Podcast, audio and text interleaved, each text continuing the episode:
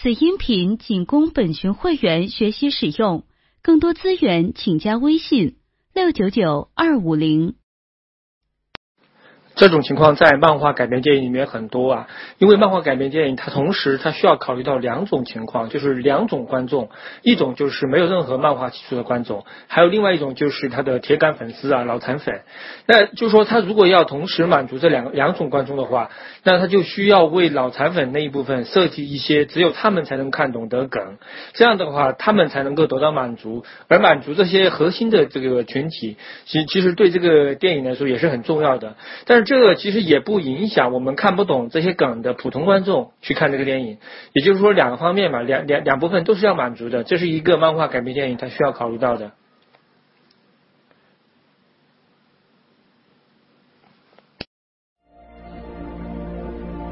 今天你 get 到了吗？微信 i g e t g e t 或 get get。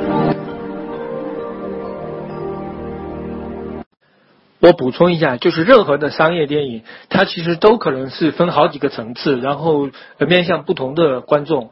那像漫画电影，它分成呃一部分是给呃漫画迷看的，一部分是给普通观众看的。有些梗你是看不懂的，这种情况在商业电影整个大的商业电影里面是很常见的一种做法，也并不奇怪。不存在公认的第七代导演这种说法，嗯，就是第六代就到此为止了。贾樟柯、王小帅、嗯张元这一代人就是公认的第六代，不存在所谓的第七代导演。这个是因为啊，其实我以前在知乎上也回答过这样一个问题，我记得你可以查一下，就是因为这个断代呢是。从第五代开始断的，第五代我们先断出来，张艺谋、陈凯歌那一代人，然后人们再去回溯的往前推，有哪几代？有前面有四代，然后最后又从又从第五代延伸出来有第六代，这就是。嗯，导演断代的这样一个背景，嗯，到第六代之后，实际上就是市场化了。嗯，导演的背景他是五花八门，什么都有，不再是几个电影学校这样出来的学生，所以这个断代呀，它的师承背景啊，它的这个传承和以前和第六代以前就完全不一样了。因此，这个断代实际上是不存在意义的。就是现在任何导演，就是你可以通过市场的途径这样出来。那也就无所谓断层不断层，肯定是只要有有人在拍电影，就会有新的导演。现在新的导演其实也不少，呃，我们不会给他命名为第几代吧？是这样。其实官方从来没有承认过有国产电影保护月这样一个说法。呃，今年呢，其实。呃，往年是一般是在七月份、八月份吧。今年其实是其实也不存在国产保护了，因为那个今年的电影票房数字比较比较难看。那他们希望就是能够引进一些外片，把这个票房数字让它好看一点吧。所以今年没有怎么保护。那这种做法它的来源呢？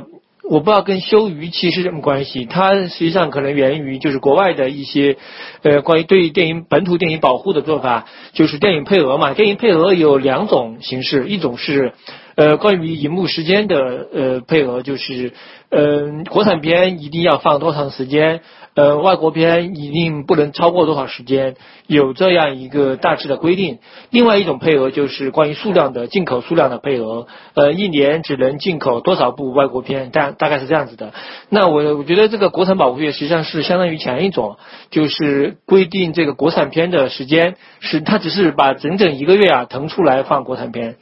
是这样一个概念，那至至于它是不是有用，我觉得很难去观察它，就是你很难去对这个东西下一个结论。它确实是让市场排空了，就是去年其实非常明显，有好几部就是国产片在七八月份票房很高，呃，《大圣归来》呃，《煎饼侠》什么的，可能会有一点点用。我仅仅是说从票房上来讲，会对国产片有一点点用。呃，更宏观的来讲的话，这个是很难去衡量的。学习电影史是一个非常复杂的过程。嗯，我这里就介绍一个最简单的办法吧，就是你找一本电影史的书，就像你这里讲的大卫波德威尔的那本《世界电影史》，你把它拿过来，然后你就仔细的读这个书。你读到一个什么地方，你觉得需要深入的去了解，你可以去看它里面讲到的参考书。呃，你可以去看他提到的每一部电影。这样子是一个我觉得比较简单的办法。嗯，波德威尔的电影史好还是萨杜尔的好？这个毫无疑问是前面一个好。呃，萨杜尔的书实际上有应该有半个世纪的历史了。你看这么久了，第一个缺点是它太旧了，呃，也就是说六十年代之后的电影它是讲不到的。第二个缺点是。呃，他的观念比较老了，关于电影的观念以及关于社会啊等等的观念。呃，萨杜尔本身是一个共产主义者，就是他的政治观念是偏左的，然后他对电影的看法也是一种典型的左翼的观点啊。呃，从今天你来看的话，就会觉得他对很多电影的评价，对电影史的一些看法，呃，是有比较明显的政治立场的。然后还有一个第三个缺点就是。他会有一些呃历史史实上的错误，这个倒不能怪他，因为那个时代的他的因为史料的缺陷啊什么的，呃越后出的书吧，总能够订正前面的错误，所以我更推荐大卫波特威尔的那一本。我想，因为你是最近因为《谍影重重》的字幕被吐槽，然后才提这个问题的吧？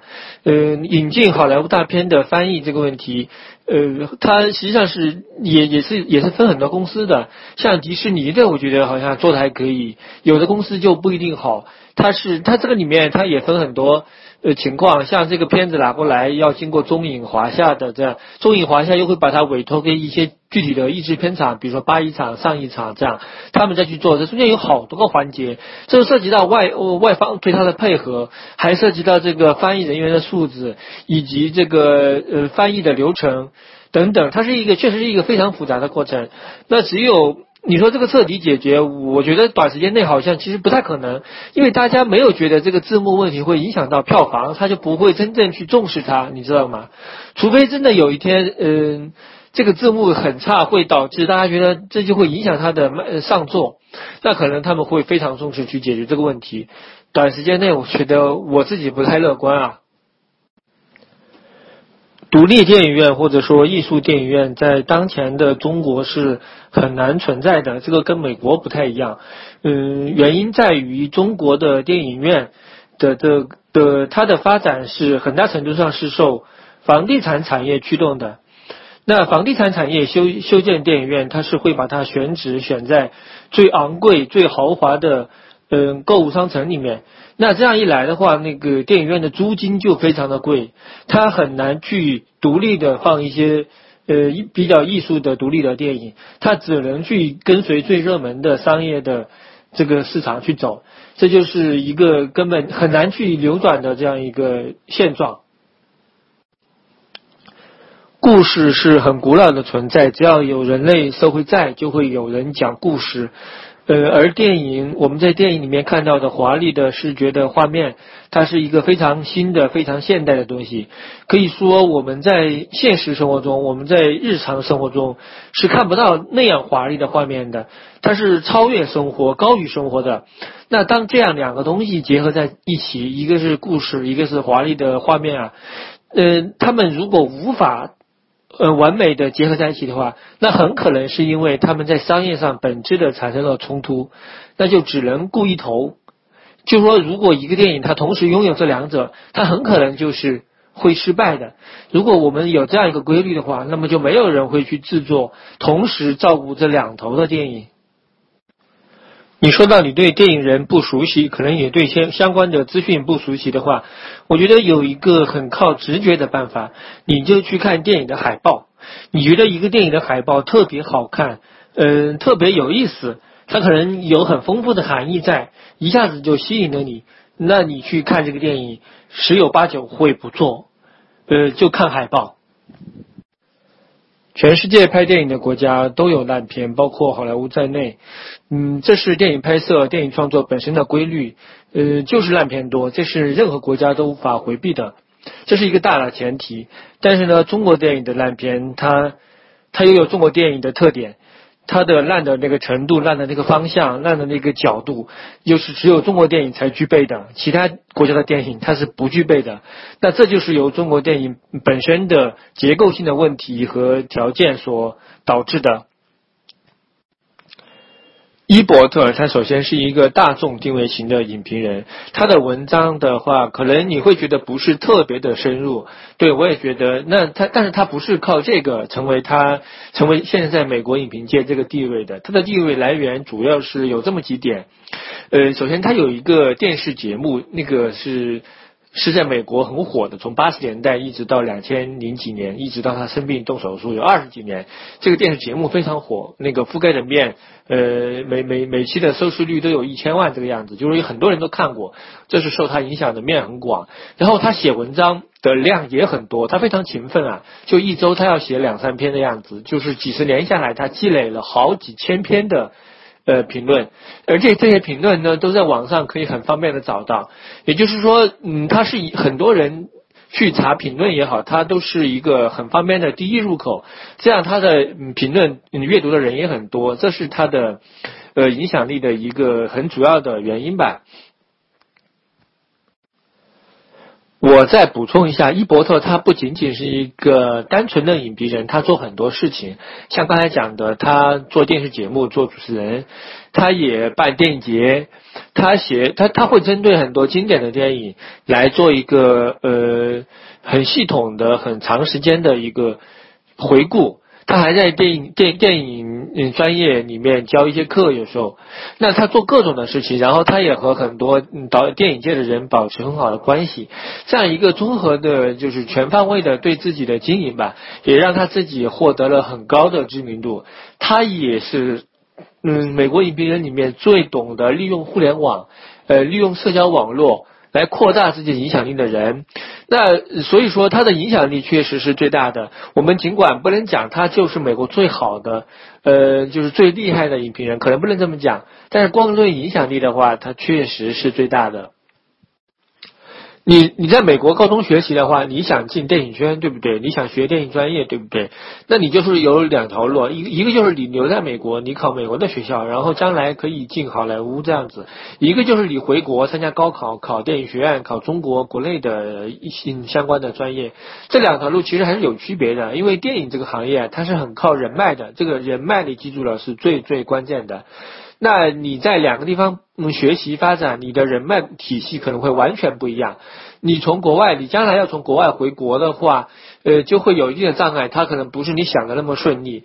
但是如果你在国内呃上学，那你在国内你有你的老师，你有你的同学，那你以后在国内的发展就会比较顺利。所以说，决定呃你你选择是国内还是国外，就看你将来你你给自己的定位和方向了。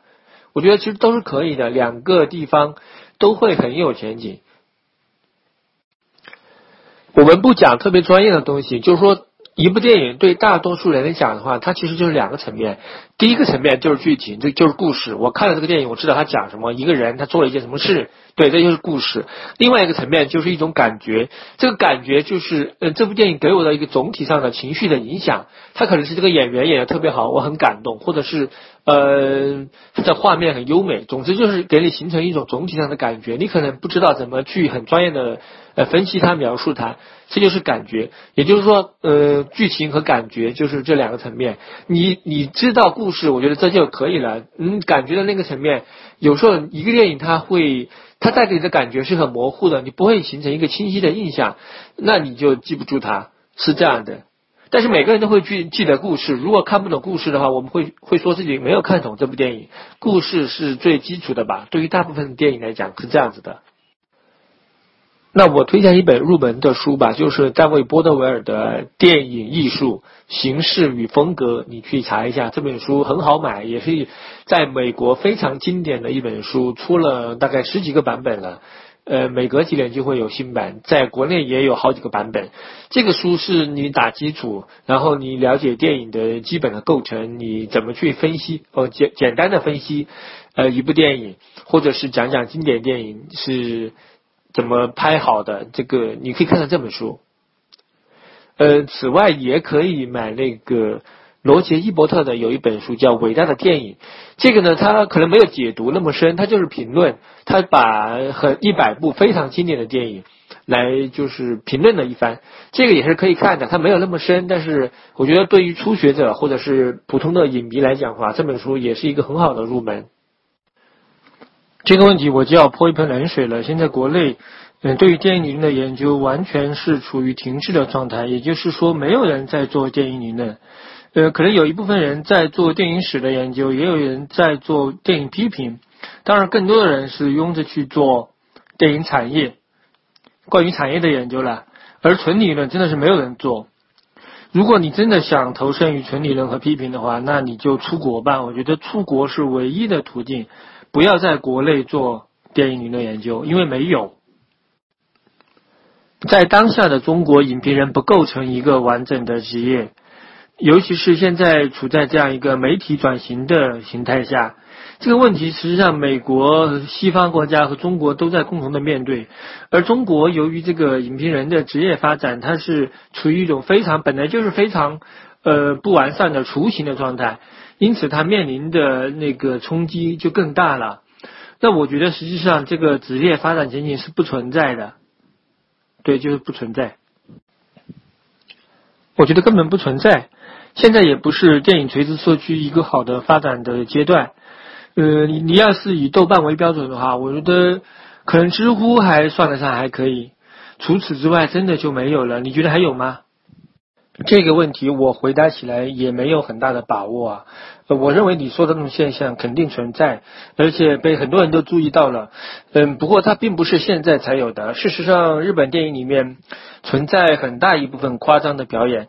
这个有很久的历史，我们去看比较老的电影，半个世纪之前的电影，也会发现呃一些演员的表演很夸张。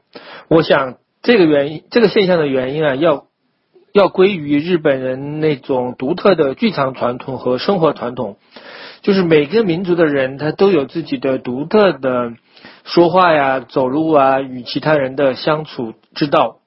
这个是内化于每个人的生活习惯的，我们呢也不能以自己的文化习惯去简单的评价别人的这种生活方式和日常行为。呃，另外就是日本的剧场传统和其他国家很不一样，和中国也很不一样。这个对他的电影、对他的电影的表演肯定是有很大的影响，因为早期的电影演员都是从剧场过来的，包括传统戏剧还有新剧。那总之和西方电影相比的话，比如说好莱坞电影，还有欧洲电影、日本电影，我觉得啊，他对写实的风格、现实主义啊，他并没有那么强调，这是他一个不太一样的地方，可能这也影响到演员的表演风格。那我在这里简单的评价一下吧。今天红魔还登了一篇文章啊，就是讲长江图的，虽然不是我写的，呃，我也一定程度上同意那篇文章的看法。我觉得长江图像是一部迟来的电影，它的精神世界，它的艺术手法，其实和我们眼下的这个社会，和我们现在的这个电影时代是格格不入的。它很像是上一个时代的电影，呃，比如说九十年代、八十年代。它跟那个时代的电影是血脉相连的，但是他直到今天呢，才获得了机会被搬上荧幕。我觉得杨超导演对这么宏大的一个命题，嗯，以及对他当然是他自己生产出来的这么巨大的体量的剧本和拍摄素材的驾驭，其实是有很多不足的，这个还是要承认的。但是总的来讲，这部电影瑕不掩瑜，我还是比较认同这部电影的。呃，有些电有些镜头，有些场景，像江上的一些，呃，我觉得拍到了也是很成功。只要拍到了就是成功，这就取决于你说的是哪一个方向了。电影里面也分像纯粹搞理论的，还有搞电影史的，呃，还有搞产业研究的，还有嗯搞创作的，这都不一样啊。他们对电影理论的要求是深浅不一的。像搞创作的，甚至于他完全。不不学理论也是可以的，或者稍微看一看。那如果是专门搞理论的，那肯定就是越深越好，至少你要达到呃现有的已经我们已经掌握的这个电影理论的知识水平。不说开拓吧，你把现有的掌握，这个还是有必要的。所以说取决于你自己选择的方向。那怎么学的话，呃，你要我不不讲太太深的啊，你就把现在你能够找到的专业的书去找来读，去按照。呃，那里面讲的那些东西，一个一个去研究那些问题，呃，以及你自己多写文章，我觉得这就是一个最基本的方法吧。豆瓣电影评分的参考价值，在我眼里的话，如果一部电影在豆瓣得了很高的分，其实不一定在我心中它就是一个很好的电影。呃，因为有的电影吧，它可能比较就是讨大众的欢心啊，它有一些比较呃，或者说比较烂俗一点吧，它也有可能得到很高的分。呃，但是反过来，如果一个电影在豆瓣的评分特别低，比如说低于六分吧，那它几乎不可能是一个好电影。所以说，这对我来讲，它的判断标准是这样子的，也就是说，高分不一定好，但是低分一定很烂啊，绝大多数情况下是这样子。第二个问题，豆瓣怎么发展？这个我真的就没有办法讲了。我现在自己也不太上豆瓣，可能现在上豆瓣的人没有以前多了，它是有一点点问题。我觉得它的现状。日本电影绝对没有没落，呃，实际上它还是处在亚洲最领先的水平。我认为可能比肯定要比中国电影好，就算跟韩国电影相比的话，它的全面性我觉得仍然是超过韩国电影的。但是我们对日本电影的关注啊，现在可能不如以往了，呃，也觉得日本电影没有就是五六十年代那个黄金时期那么多大师了。我想这有一个原因，当然就是说你要跟纵向的比啊，让日本电影和他自己的黄金时期比的话，呃。是可能现在的大师没有那么多，但我认为日本电影它还是处在一个非常繁荣的时代，嗯，只不过它更加专注于就是自己的本土市场，这个是产业结构的一个决定的，呃，你看他拍的很多电影就是非常的嗯面向自己内部的日本本身的文化，呃，就不会有像好莱坞那样普世性的让每个国家的人跨文化的人都看得很开心，所以说我们对日本电影的关注可能是下降了。但是它在本土还是非常的繁荣，尤其是它的动画片二次元。就我们就算看真人电影也是一样的，美每年的日本电影仍然有很多很好看的电影，只是它的大片，你要用好莱坞的标准去比的话，它没有那么多的大片。长江图，我之前回答了一小段，当然不是很详细。这个问题刚好今天杨超导演也上了知乎，他应该会马上举办一个关于长江图，也可能是关于他自己的一个 live。那我觉得，如果对这部电影感兴趣的话，直接去报名他那个 live 吧，这样就可以专门来聊这部电影了，会更加合适。我会按照顺序从前面开始回答你们新提的问题，我稍后再来看啊。现在回答的是，嗯，几天之前积累的一些问题。你说的无法调动情感，影响到你的体验，那是因为你还没有把所谓的技术角度的分析化为你看电影时候的本能。那么你在分析它的时候，它就过多的消耗了你的注意力，让你没有办法投入到故事里面去了。嗯，说白了就是你前面的你的基础的准备工作你没有做好，你的基本功不到位。那你就不要练《葵花宝典》。在电影院放弹幕，我自己不喜欢，因为对我来说啊，我的电影观还是传统的，要被动的去欣赏它，任何主动的打扰，呃，我暂时无法接受。但是我也不反对，在特定的场次有这个特殊需求的人，大家一起来包个场，发弹幕。呃，这当然没有问题啊。我觉得，但是这个区别就是，它和你在电脑前发弹幕，和在电影院发弹幕和在电脑前发弹幕肯定是不一样的。你看，所有人都来到了现场，你和荧幕上打出来的。那个人，他你们既是通过科技手段在遥遥相望，又真的在同一个空间里面一起呼吸、一起看这部电影，这种感觉非常特别。那肯定和电脑上不一样。那我觉得结束之后，可能你们双方可以建立一些更有意思的社交活动吧。艺术电影能够在影院上映，这是一个很好的事情。包括现在有一个片叫《长江图》。呃，我觉得这种情况在五年前是无法想象的，就是艺术电影密集的一年七八部。可能十几部在国内上映，而且都得到关注。那以前像王小帅那种，他每每年上映，他都会大呼小叫的，就就会为自己抱不平。现在的话，我觉得艺术电影上映，大家都能够接受这个事情了，也说明我们的放映市场开始有一点点的多元化的趋势。但是还不够啊，还需要大大的呃进一步的去分化这个影院，让荧幕更多的荧幕就是能够放艺术电影，有的放艺术电影，有的放就是次轮的比较老一点的电影。这个应该有更加多元化的分。化，那下一步呢是要让这些呃比较优质的艺术电影在市场上赚到钱，这这个我觉得这应该是一个长远的不可逆的趋势。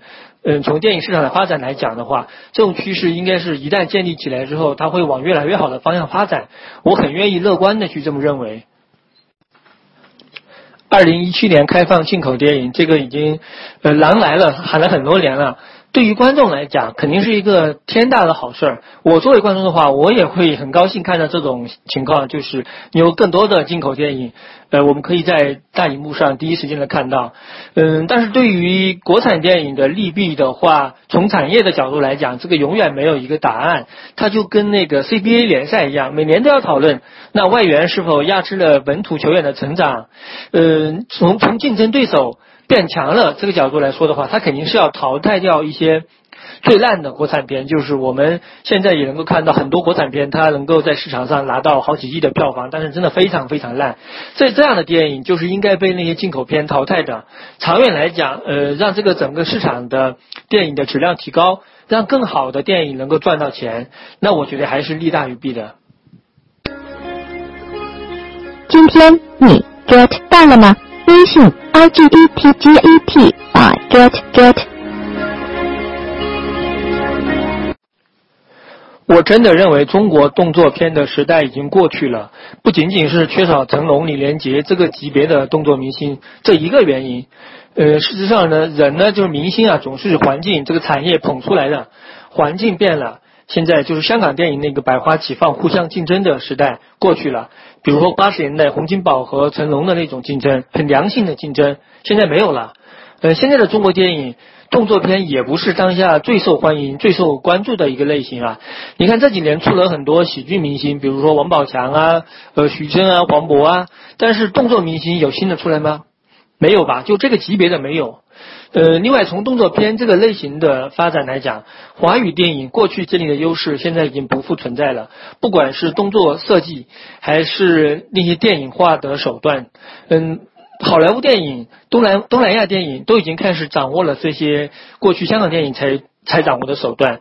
呃，我觉得过去的领先实际上也不是说因为嗯华语电影做得好，而且是因为别人没有嘛。就是没有人在拍动作片，那现在都有了，一起进步，就是大家不相伯仲了，就是这样一个情况，不会再有华语电影或者说香港电影动作片一马当先这个格局，肯定是永远无法再再有了。这个问题很有意思啊，我多讲几句吧。《星际迷航》和《星球大战》这两个都是美式的科幻的经典，但是它们的区别是，《星球大战》更加的国际化，而《星际迷航》呢更加的本土化。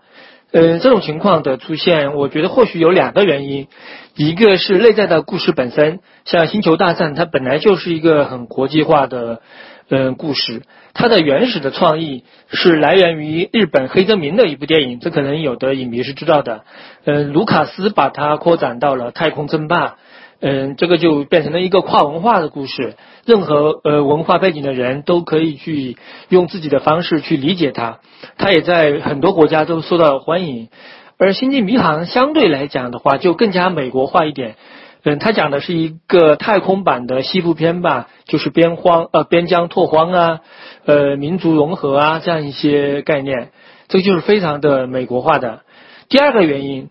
呃，《星球大战》从七十年代末到八十年代初，它的老三部曲电影在国际上非常的成功，不仅仅是在美国成功啊，国际上票房也很好。所以从一开始，它就是一个很国际化的电影系列。而《星际迷航》的母体，它实际上是一套电视剧，电视剧就远远不如电影国际化了。你看电视剧谁会看呢？那只有美国本土的人会看了，我们就是中国人，他看过这个电视剧的人就太少了。当然，他后来也拍了电影啊。这个电影的影响力远远不及《星球大战》，这在任何国家都是一样的，不仅仅是中国，所以就出现了这种情况。你问怎么拉片，更加深入的看电影？你对自己的这个要求已经比普通观众都要高了。那我建议你去找一些比较专业的电影教材来对照的看，比如说那个后浪电影学院吧，有这么一整套的书，它有好几十本，从那个导演、剧作、剪辑、摄影、呃表演。每个方向都有啊，你从里面挑选一些你感兴趣的角度，去深入的就像专业学生一样去学习它，这样然后你一边学一边对照电影的实力去分析这个电影，就是慢慢的看，这个就很会很快提高的。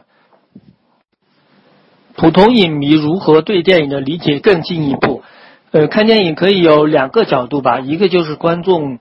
影迷的角度，那我就完全的投入到这个电影当中，他演什么我看什么，我就跟着故事走，顺着故事的逻辑去理解它。还有一个角度就是跳出来，你用创作者的角度去破解，去发现这个电影创作的秘密。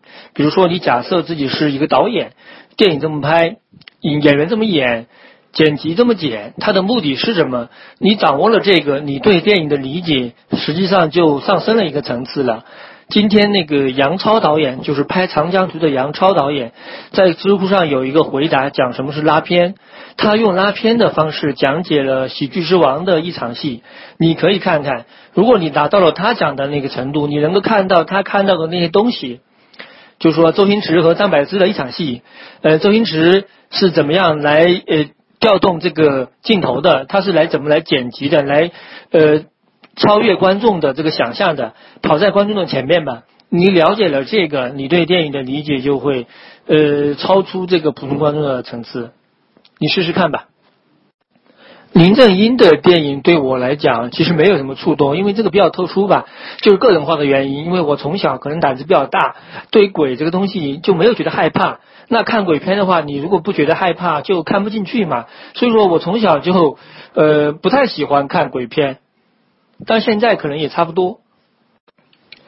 方法派算是体验派的一种吧，和体验派相对的有一个名词叫表现派。不过呢，表演的流派非常多，除了体验派、表现派，还有各种各样的流派。其实不能够很清晰的画出一片一片的，哪个人他就属于哪一片，他就一定不能属于另一片。其实不是的，很多演员在实践当中，他也会融合不同的方法和技巧。那想演什么像什么。这种演员呢，他也可以是任何流派的，他这就是一个高水平的演员嘛。只要他的水平高，他都可以达到这种境界。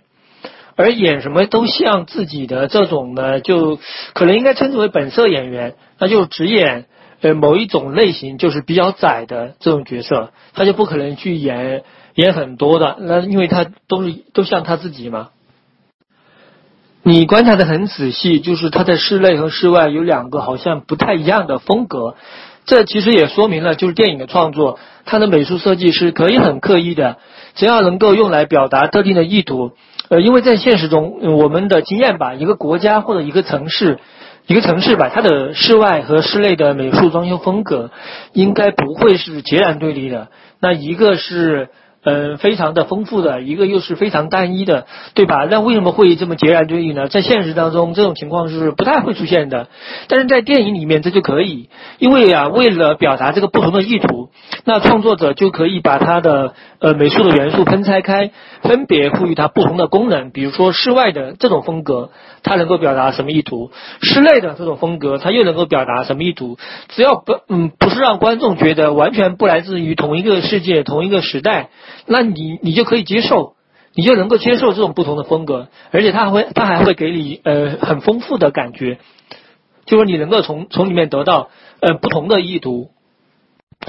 问这个问题的相当多啊，我就统一回答吧。我觉得你最简单的办法，要么考一个电影学院或者传媒大学戏剧学院的研究生，这个能够让你呃很快的入行。要么你就是有很高的天分，讲故讲故事的天分，你写的故事剧本可以变成电影，那你就通过这样创作的方式进入电影行业，去做一个编剧，然后可能有机会再做一个导演。嗯，再一个，你去做宣传、营销、发行这方面的工作，就是他对专业对口的要求没有特别高。呃，我反正我看到很多就是不管学什么的都有做这个的，是这样的。编剧讲故事的能力，一个就是剧作技巧，这个是可以通过学习和训练来提高的；另外一个是观察和体会生活的能力，这也很重要。像剧作技巧的话，你还可以。闭门造车来来学习，但是对生活的深入调查、研究、体会，你就只能够真正的去积累。你要到生活当中去，而你说的这个细节问题，提高你的讲故事、你的剧作的细节的能力，我觉得靠闭门造车，你有时候是根本想不到的。不管你的技巧多高，但是如果你没有对那个生活的体会的话，你可能根本就不知道那个细节是可以的。你没有办法去凭空的发明，所以我觉得最好的办法。就是要到生活里面去寻找，再发挥你的合理的想象，呃，把你在生活中见到的细节改造和夸张成一种呃艺术典型，这样用到你的剧本里面。今年的电影票房确实很疲软，这个问题，嗯，业内啊、媒体啊都有很多探讨了。像前几天电影局的局长张洪生都出来喊话了，给业内加油。我觉得原因主要有这么几个，一个是最直接的，最直接的原因就是票补减少了。电商网站给每张电影票的补贴，就是我们到我们用猫眼啊、格瓦拉呀、微票啊去买电影票，有时候会看到一些电影票只要九块钱、二十块钱，它比一个就是发行方给那个电影票定的最低票价还要低，这怎么来的呢？这就是电商网站他们在补贴这个差价。那补贴之后，我们观众掏的钱就便宜了，我们就愿意去看电影了。但是那个钱呢，就嗯票票是那个电商补贴的那个钱呢，又是算到票房里面的。所以说，呃，去年以前的票房就一直很高。现在今年的情况是票补减少了，很多电商网站呃不补票了。也就是说，我们去自己买票的话，这个票价就贵了。对于观众来讲，贵了之后就不爱看了嘛。可看可不看的话，那就不看了，对不对？另外一个原因是，我觉得今年电影的质量很一般，嗯，远远不如去年。去年的国产电影质量应该是近几年来最强的一年，今年就下降了。呃，再一个原因，我也觉得就是票房的增长真的已经接近天花板了，接近我们这个市场的容量了。就是我们这个人口，这个城市化的嗯进程，这这这个总体的规模，它迟早会达到一个天花板的。就像美国、北美已经达到了嘛，一百一百零几亿美元。就是他们的天花板，所以增增速放缓这这一天迟早会来到。以前大家都幻想这一天会来的更晚一点，但它迟早终究还是来了，可能就是今年、明年。但是呃，但是嗯，从长远来讲的话，我觉得中国电影票房它还是还是会保持一定的速度的增长的，只只是那个速度不会有前几年百分之三十、四十那么快了，可能还有百分之十啊这样子，一直达到呃若干年后呃三五年后达到一个相对平稳的呃阶段。如何提高细节？我在上面的上面的一个问题的回答里面讲到了，你去找一下吧。最近二十年，美剧的制作品质提升很快，呃，商业地位也提升很快。就是从名誉和经济回报来讲的话，呃，一个演员或者导演他去参与美剧。他也开始接近这个电影了，但是在美国，电视剧和电影终究还是不一样的吧？好莱坞电影呢，它是一种跨文化的国际性的传媒。如果你要找更本土的内容，还是要到电视剧里面。电视剧要比好莱坞电影更加本土，这个是因为二者的传播渠道不同决定的。好莱坞电影是全球发行的，这个已经有一百年的传统了。从一百年前，好莱坞电影。就是面向全世界观众的，所以好莱坞电影其实没有你想的那么本土化，它是里面有很多国际化的东西的，它是让它的目标拍出来就是让，呃每一个国家人都能够看懂的，它是很照顾其他文化背景的人去理解它的。但是电视剧虽然说现在也有很多国外的人在看，比如中国有很多人在追美剧吧，但是它的主要观众群，嗯主要的盈利回收渠道仍然在。美国本土，所以这在创作上，其实嗯，对于创作者的要求是不一样的，他的目标也是不一样的。喜爱电影的乐趣主要就是看电影了，但是做电影的乐趣在于参与电影，它的一个过程，就是你会从里面体会到很多的酸甜苦辣，就好比你是看一场球赛，还是去打一场球赛。后者能够给你带来一种全方位的亲身参与的体验，而且这个体验绝对不仅仅是快乐，也也有很多痛苦。这个问题问的很好啊，它也分两种情况，至少分两种情况。一种是在欧洲电影节，比如说戛纳、威尼斯、柏林，你要去选一个最佳导演的话，确实它就是跟选最佳影片是一样的标准，差不多。他就是最佳导演，就是最佳影片奖的第三名，因为第一名是最佳最佳影片，第二名有一个评委会大奖，第三名就是最佳导演了。这个是约定俗成的一个规则，因为在欧洲艺术电影看来，就是导演作者论嘛，一个导演他就是电影的最终的一个责任人，是他艺术上的。呃，最大的一个创作者，这个这个这样讲也是可以理解的。但是如果你是在好莱坞选一个奥斯卡的最佳导演的话，这就稍微有一点不一样了。因为好莱坞是一个工业嘛，更加工业的角度，就是嗯每一个人都是这个工业体系里面的一环节。那导演就是相只能说是最大的一个最重要的一个环节，但是你也不是说全部，你跟其他人理论上是平等的。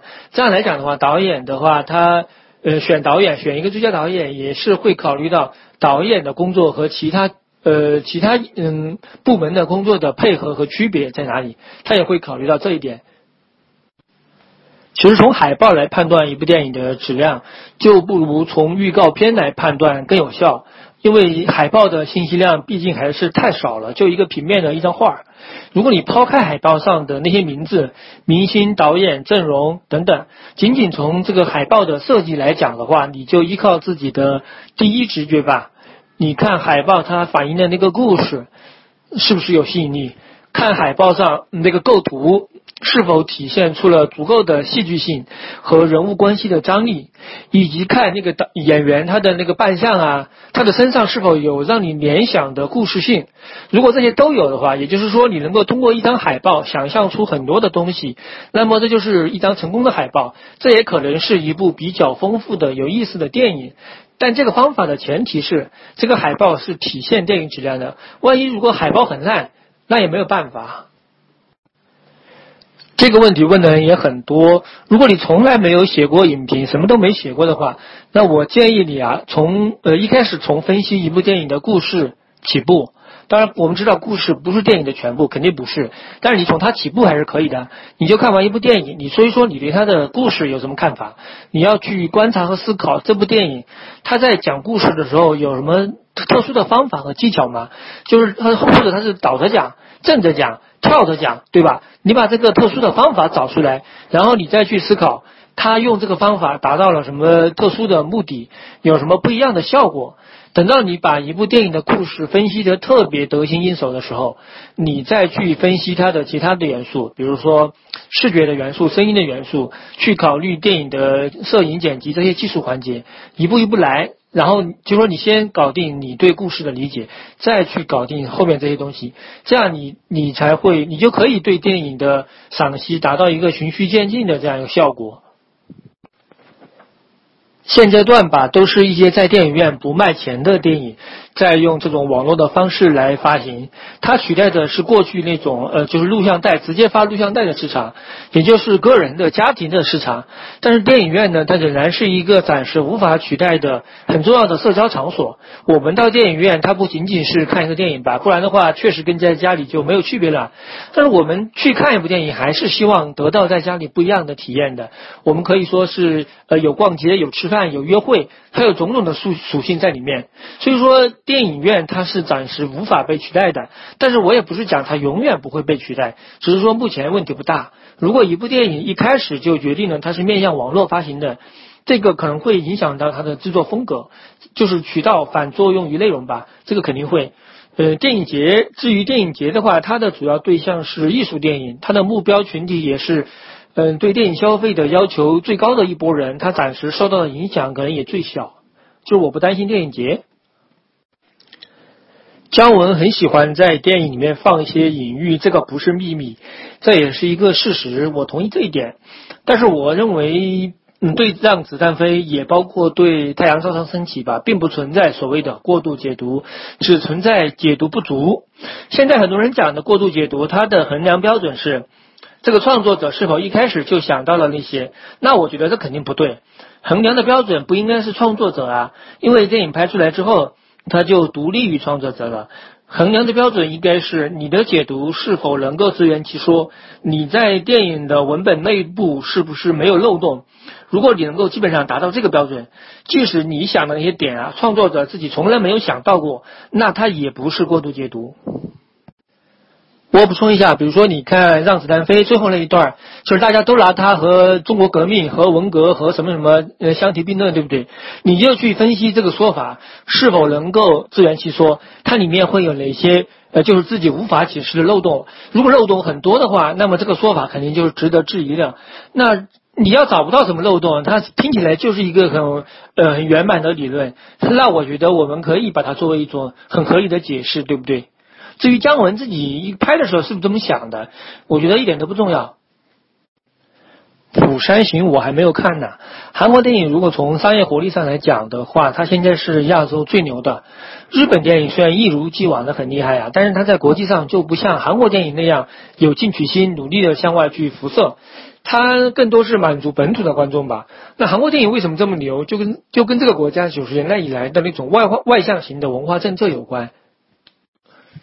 有一个段子这么讲的，我也不知道是不是真的。就是九几年的时候，斯皮尔伯格的《侏罗纪公园》在韩国上映，呃，卖了好多好多钱。然后韩国的领导人就讲，这个《侏罗纪公园》呃这么一部电影，它的产生的利润相当于我们出口多少多少部汽车。就是说，他看到了这个文化产品的这个重要性和意义，然后就也开始很努力的、很主动的向外推销韩国的就是文化产业。我们看到韩国的音乐、电影、电视剧在整个亚洲都非常流行，尤其是东亚吧，而且他们的方向都还是很不一样的。韩剧主打那种就是呃女性市场，那他的电影呢可能嗯就比更加更加多元一点，有商业的，有有艺术的，都很都很繁荣。这个情况肯定是这个国家很主动的一种文化政策和这个产业导向所决定的。这个事情一码归一码。呃，嗯，审查制度肯定是对中国电影的发展有很严重的负面影响的，这个我们绝对不要去否认这一点。但是另外啊，就是从创作者来讲，我们也不要去找借口。这个审查制度已经存在了，难道你就不拍电影了吗？你还是要拍？你是不是把把在这个审查制度的限制下，你已经把你的创意发挥到最大了呢？你应该问问自己这这个问题。我在知乎上回答过一个诺兰的问题，你可以去搜索一下那个问题。呃，我说的很长啊，就是这会儿我没办法把它念一遍，那个还比较详细，你可以找一下。有些人怕剧透，有些人完全不怕剧透，这个只是每个人看电影的习惯。只要你在这个过程里面有快感、有乐趣，那就没有对错，这个不需要问我的意见。所以西方的丧尸片就很有逻辑，就一个人被丧尸咬到之后，他也马上转变为丧尸，这个就很有逻辑，对不对？在我看来，一步之遥就是用太阳照常升起的方法去重新拍一遍。让子弹飞的故事和题材为什么会这样子呢？我们知道《太阳照常升起》在刚出来的时候，呃，遇到了很大的争议，在票房上也失败了。然后姜文才拍了商业上很成功的《让子弹飞》。我就猜啊，他可能是在跟自己较劲吧，也是在跟观众较劲。你不是看不懂嗯《太阳照常升起》吗？那我就再拍一遍。我看他还是不是会失败，但是他再拍一遍呢，他又把这个让子弹飞的那个故事、那个故事和题材再拉进来，两个这么一组合，就成了现在这样一个模样。那你觉得一步之遥成不成功呢？关于这个鬼片的逻辑性，我再补充一下吧。我觉得就是东方的电影、中国的电影在讲鬼啊、神啊什么的时候。根本就整，确实就整体上就缺乏逻辑性，它不是一个你可以去推敲的体系。但是西方的就很不一样。呃，就是你去看他的，不管是吸血鬼啊，或者是僵尸啊，或者是一个奇幻故事啊，他一定就是先有一个世界观，在这个世界观里面有它的运行的规则是怎么样，他一定会先给你设计出来，然后再去讲这个故事。我我不知道是不是跟这个东东方人和西方人他的就是思考问题的时候逻辑性、结构性这个有有关系。反正东方的故事、中国的故事就相对欠缺逻辑性，这个我是同意的。你说这种现象真的存在吗？你能不能举一个例子？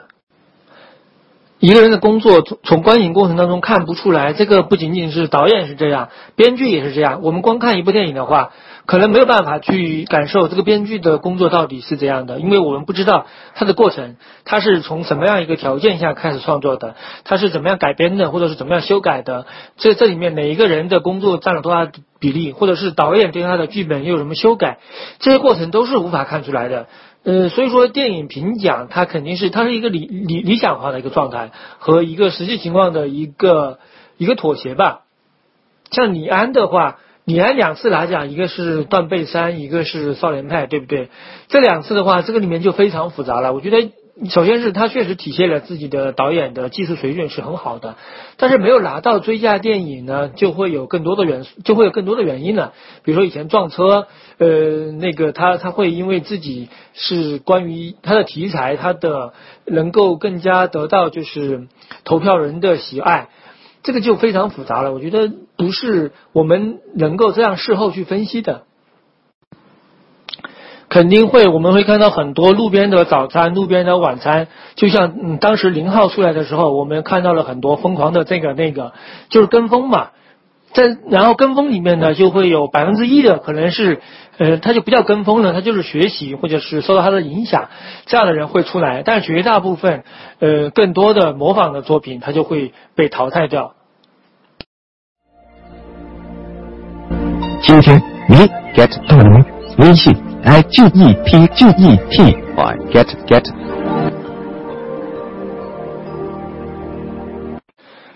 印度电影这种情况的形成，至少有两个原因，一个是它有一个独特的相对封闭的文化。那你觉得中国现在的文化环境是相对封闭的吗？另外一个就是它有一个仍然是相对独特而封闭的市场，就说你有这个市场，你才能够把这个。电影的生产、呃消费，在整个在你这个市场里面完成一个循环，而不需要借助外部的市场。中国电影有这样的条件吗？我觉得，所以说中国电影和印度电影的条件是不一样的，它也就发发育成了不一样的呃生态吧。《暴雨将至》是一部很棒的电影，它是把这个环形叙事结构很早的运用的一部电影，就是九十年代初期啊，好像比那个低俗小说还要早。呃，但是那个这个导演他后来的作品实际上没有达到他这个处女座的高度，这也是有一点可惜。如果你关心奥斯卡的话，你大概会知道这两年奥斯卡有一个很重要的议题，就是呃如何实现嗯更丰富的多元化。怎么去打破这个白人的垄断？就是像黑人演员这两年都在奥斯卡的时候都都会有一些抗议的活动啊，就是说黑人演员得到的提名太少啦。当然这个主要是黑人来提，但实际上其他族裔的人也会受到，也会有自己的，也会得得意吧从中。那像成龙的话。你你说他是不是占了这个身为华人的便宜？我觉得你不能否认这一点。就是那些评委在在考虑这个人选的时候，他有时候会想，呃，尽可能的，我为了多元化嘛，我就去寻找其他的其他国家的人。刚好成龙是一个外来的人，而而且他又在西方世界有足够的影响力，那么选他确实是一个很合理的选择。您讲的其他人，阿诺啊、史泰龙啊，他在美国本土的影响力，那肯定确实要大于成龙，可能在世界上的影响力也大于成龙。但是他们，你选择他们的话，就是一个非常的就没有任何的新意，没有任何人会觉得你选的很棒，你这个选择特别呃特别有远见，不会有人这么讲的。如果你选择了成龙，那人就会有人认为这是你你做出了一个非常英明的抉择，所以说他们很乐意也乐于去选择成龙吧，我是这么猜测的。王家卫是一个非常重要的导演，我认为如果把他仅仅定位成一个小资文艺青年喜欢的导演，这个就太偏颇了。嗯，他的电影配乐和美术，我认为这个仅仅是，其实这不是王家卫最好的地方。配乐和美术仅仅体，嗯，就是反映的是王家卫的音乐和美术的品味。这个其实不是他最大的优点。他最大的优点，我认为应该是他对当代的都市生活的一种体味，他对呃爱情、对人和人之间的关系的一种深刻的认识，这是他最厉害的地方。我提醒你注意一下，嗯，一个电影它的预告片的配乐和电影本身的配乐这是两件不同的事情。预告片它的目的是是促销，让你对这个电影感兴趣，它是一个短时间的浓浓缩。它会就是非常快的调动你的情绪，这个和电影本身的配乐还是不一样的。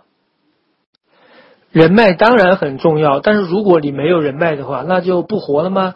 你还是要去闯荡这个行业，那你就尽可能的，你就要去提高你的才华。当当你的才华无法被掩盖的时候，你的才才华已经超出所嗯绝大部分人的时候，那人脉那个时候其实也就不再重要了。所以说你在担心人脉。呃，可能还是因为你对自己的才华信心不足。周星驰导演最好的作品，我觉得是《喜剧之王》和《功夫》。当然，《喜剧之王》是他和李立驰合作的吧？这两部我认为是最好的。我觉得张艺谋和陈凯歌他们是可以创造一个时代的电影的人，而冯小刚呢，更多的是顺应一个时代。所以在八十年代、九十年代。那张艺谋和陈凯歌会比冯小刚更加火，因为那个时候是他们创造了自己的时代。现在呢，就是张艺谋、陈凯歌他们已经相对来讲，已经无法再创造时代了，也有点就是有点不能说被时代抛弃吧，就是说相对有一点过气了。而冯小刚呢，他拥有一种能力，就是永远他可以顺应这个时代，去找到这个时代需要什么。所以冯小刚在任何一个时代，他都会混得比较好。那他现在就会比张艺谋和陈凯歌看上去就更火一点吧，但其实也不一定啊。张艺谋马上有一个长城，陈凯歌呃陈凯歌不太不太好。冯小刚有一个潘金莲，对吧？大大家可以再比一比嘛。你要理解跳轴的话，你先要想象一个虚拟的180度的这个轴线。我们看到的前一个镜头，比方说是在轴线的这一侧拍摄的角度是嗯这一侧，然后下一个镜头就跳到相反的轴线的另外一侧，这个就叫跳轴。你去上网查一下吧。这个我这样讲的话，你可能还是听不懂。我喜欢的电影就太多了。我说一下，就是前段时间不是在评选本世纪的电影吗？呃，就是二十一世纪的电影，我最喜欢的一部是《刺杀神枪侠》，是布拉德皮特演的。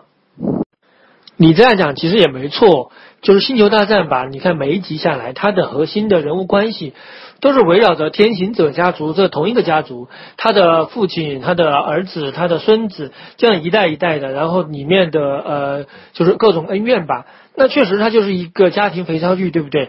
但是你又不能。仅仅把它理解成一个家庭肥皂剧，它的外在是一个无限的一个一个宇宙，它也有很丰富的其他的东西。但是呢，为了讲这个故事，你还是要落落脚到一个我们可以理解的人物关系吧。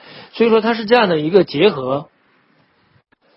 有一本书叫《剥削好莱坞》，它的作者是罗杰科曼，这是他的自传吧。罗杰科曼是好莱坞的 B 级片教父吧，他的学生包括科波拉、马丁、斯科塞斯。都是他带出来的。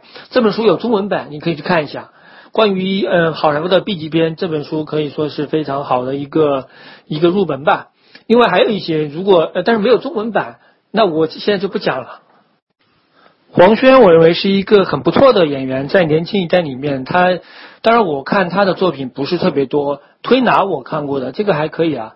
嗯，他后来又演了好好多很火的电视剧吧，那些我都没看过了，不知道你们觉得怎么样？好莱坞的续集问题是一个老生常谈的话题了，它的原因非常复杂。其中一个说法是说好莱坞的创意枯竭，我倒不这么看，因为我觉得创意实际上是最不会、最不有、最不容易枯竭的一个东西了。但是续集这么多，我觉得是因为嗯有一个原因吧，就是大家对风险的厌恶，续非续集电影的风险越来越大，而续集电影的风险是越来越小。大家就倾向于拍更多的续集电影，呃，而无法承担嗯原创电影带来的风险，这是一个还比较严重的问题。我补充一下，虽然现在续集电影这么多，这已经成为一个就是创作者去无法改变的一个状态了。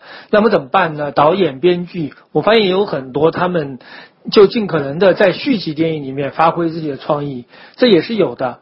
就是任何这个条件给你画出来了，你你要你总要去拍吧。你在拍的时候，你还是可以在里面发挥一些东西的。所以现在很多续集电影，它也有一些创意，只不过那个创意呢，就不是一个纯粹原创的故事了。你去这么想吧。红辣椒和千年女优吧，马龙白兰度在《码头风云》里面有好几段表演都是非常经典的。开始好莱坞电影和香港电影吧。我突然想到了凤小岳，就是我们不要因为他演过郭敬明的电影就对他有某种成见啊。实际上这个演员很不简单。凤小岳，我觉得如果给他机会的话，他将来会让人大吃一惊的。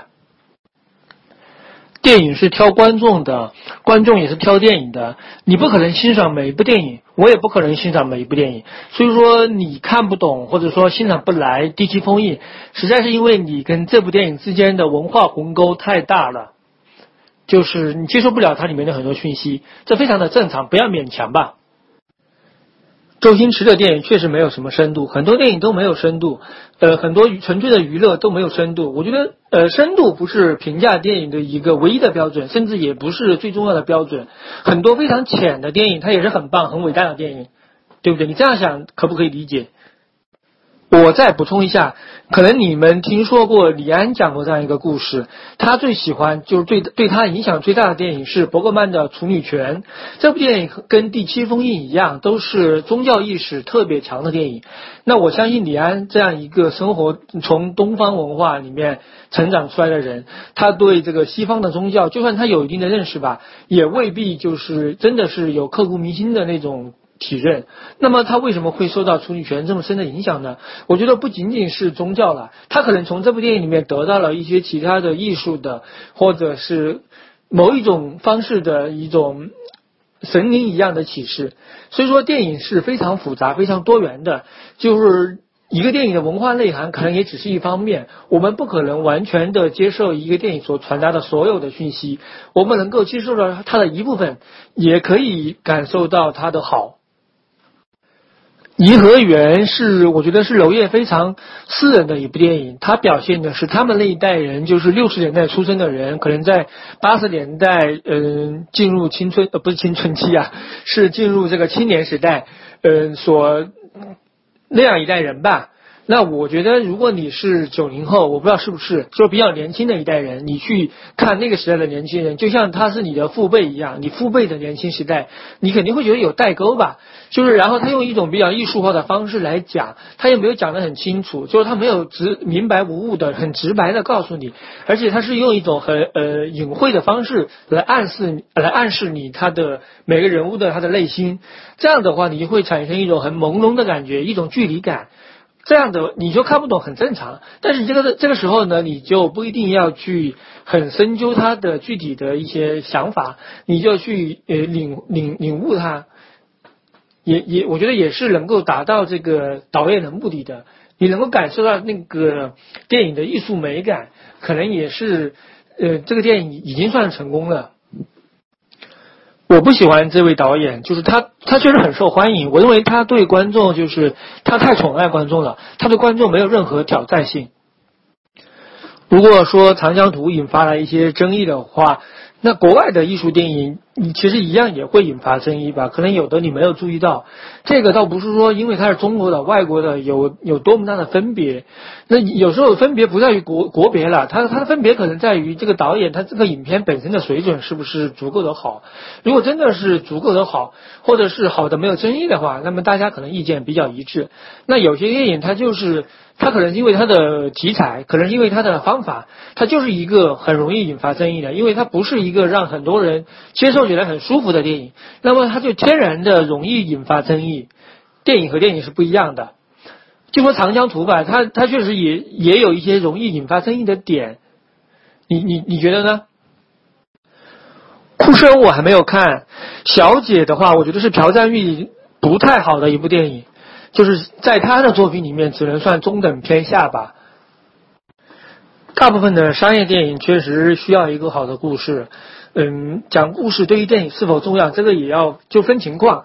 有的电影它就是不是要来讲故事的，你看得出来，就是他一开始他就没有想讲一个故事，这个跟他在讲故事，但是没有讲好，这个其实是有区别的。你去仔细分辨的话，你是能够发现这个区别的。那么这两种情况就不能一概而论。我其实同意你这个看法，李安是一个呃很接近于好莱坞主流的一个导演，当然他也表达自己个人的一些呃个人的艺术观在里面吧，但是就不像侯孝贤他们建立一个完全相对来说和主流呃世界相独立的这样一个美学系统，这个李安是没有的。当然我们评价一个导演会有不同的角度，你去评价李安的话，你就不能要求。他有侯孝贤的那样一个东西，你你会从其他角度去评价李安，对不对？我认为中国电影现在不太可能出现你说的这种，呃，很大尺度的改革或者变革，它最多是一种渐进式的改良，因为这个和八十年代，比如说第五代石破天惊的出现，它是完全不一样的。那个八十年代的话，那拍电影的人太少了，这个产业太小了。如果你来那么来那么五六个很新的导演，他就一下子改变了整个电影的一个风貌。但是现在的话，这么大一个市场，每年有几百个导演，就是不是靠一个人、两个人，他能够去改变这个市场的，他顶多是慢慢的、慢慢的，就是潜移默化的一个微小的改良。IP 是中国电影人发明的一个很无聊的词，我很高兴你没有受到这个词的污染。今天你 get 到了吗？微信 r g e t g e t by get get。高晓松肯定是一个很糟糕的电影导演啊，当然他是一个还不错的说书人，对吧？嗯，你他讲的好莱坞的方面的知识，我看的比较少，我就看过一点点。我觉得就是你可以当听故事一样吧。如果你去深究的话，就跟他讲的任何事情一样，你都会从里面挑到很多的问题。就说你你只能把他讲的事情当成一个故事会去听。我认为你是被一种刻板印象束缚了，就是德克萨斯就一定是民风保守的、强悍的、红脖子这样一种印象。但是美国这样一个很多元化的社会，就算是在德克萨斯，它也一定会有很多不一样的人。那他出几个林克莱特啊、韦斯安德森啊，我觉得非常的正常。我们不要自己嗯主动的就被这种刻板印象给束缚了。中国电影的发展肯定还是会有一个很大的提高空间的，但是你要说超越好莱坞，是指本土票房超越好莱超超越美国的话，这个可能不需要三十年，三年五年我们就可以看到。如果说你是要在全球的整体的文化影响力超过好莱坞，那不要说三十年，我觉得一百年可能都看不到。这个是一个整体的文化实力的，呃。好莱坞的统治地位，它也不仅仅是一个好莱坞啊，它背后是整个，呃，美国的流行文化在世界上的主宰地位，这是一个非常大的优势和惯性。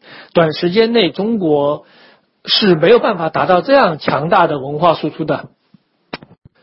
豆瓣评分不准，那是因为豆瓣代表的是一个大众的，就是趋同的中间的这样一个状态。你觉得它不准，那肯定是它会有时候你会觉得它对一个电影的评分比你评的要高了，或者评的要低了。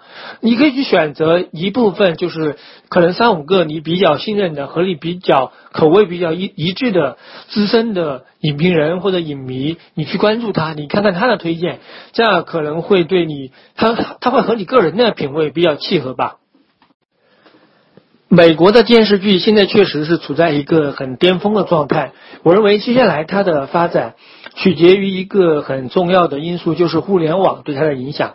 刚好也就是电视剧这个巅峰状态和互联网的发展它重合了，这个可能是一种巧合啊。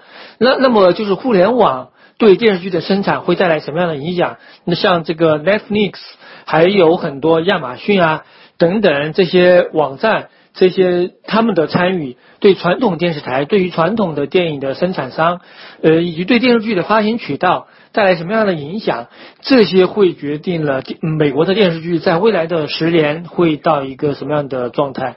有可能是继续，呃，继续保持吧，也有可能就产生一些动荡或者衰落，都是有可能的。我们可以现在观察一下。我非常喜欢徐克、李连杰的黄飞鸿系列，尤其是第三集《狮王争霸》。我认为啊，这个这这一个系列把中中国的、香港的功夫片提升到一个呃全然截然不同的全新的境界，尤其是在他的思想意识上，这个就你去比较五十年代关德兴拍的黄黄飞鸿，或者是六七十年代李小龙的那些功夫片，你就会觉得一个是一个是近代的，一个是现代的。他们的意识就完全不一样。我就说一点吧，符号学你如果看不下去就不要看了。你是电影专业的学生吗？因为符号学说白了，它现在是一种比较过时的理论了，在很多就是西方国家或者是美国什么的，很多人已经不看符号学，不学符号学了。它就是符号学是一个七八十年代特别流行的理论，现在你就是完全不懂符号学，我觉得也是也是可以的。没有问题，在我这里，泰坦尼克号没有那么伟大，但是我能够理解你把它说成是一部伟大的电影。它在学术上很强的，就是尤其是五十年代到七十年代这段时间的香港电影，尤其是香港左派电影，这个是他的专长，很很强的。感情上，我最喜欢特吕弗；呃，理智上，我最喜欢戈达尔。他们在做的事情是有价值的，而且他们在做这些事情本身比他们做的好不好要更重要。不要笑，我说刘晓庆没有，其实他没有艺术生命长青。你看他现在演的都是些什么东西呀？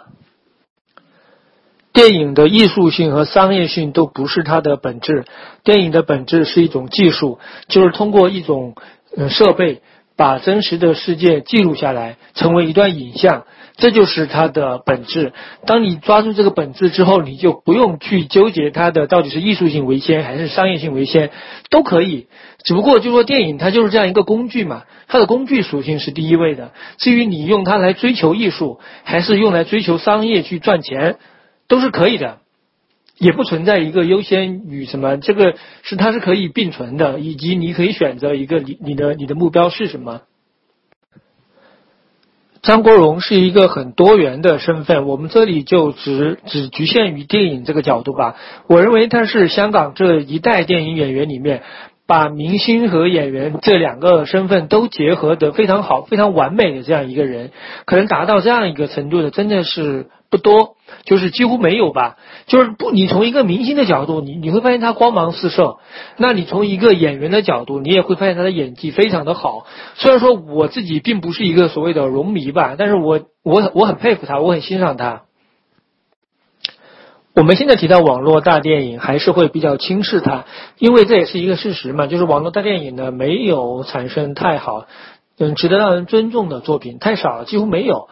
但是呢，如果我们认识到这这样一个前提，就是网络始终会成为我们消费呃影像内容的一个非常主要的一个渠道的话，那网络电影将来一定会是非常重要的一种产品形态。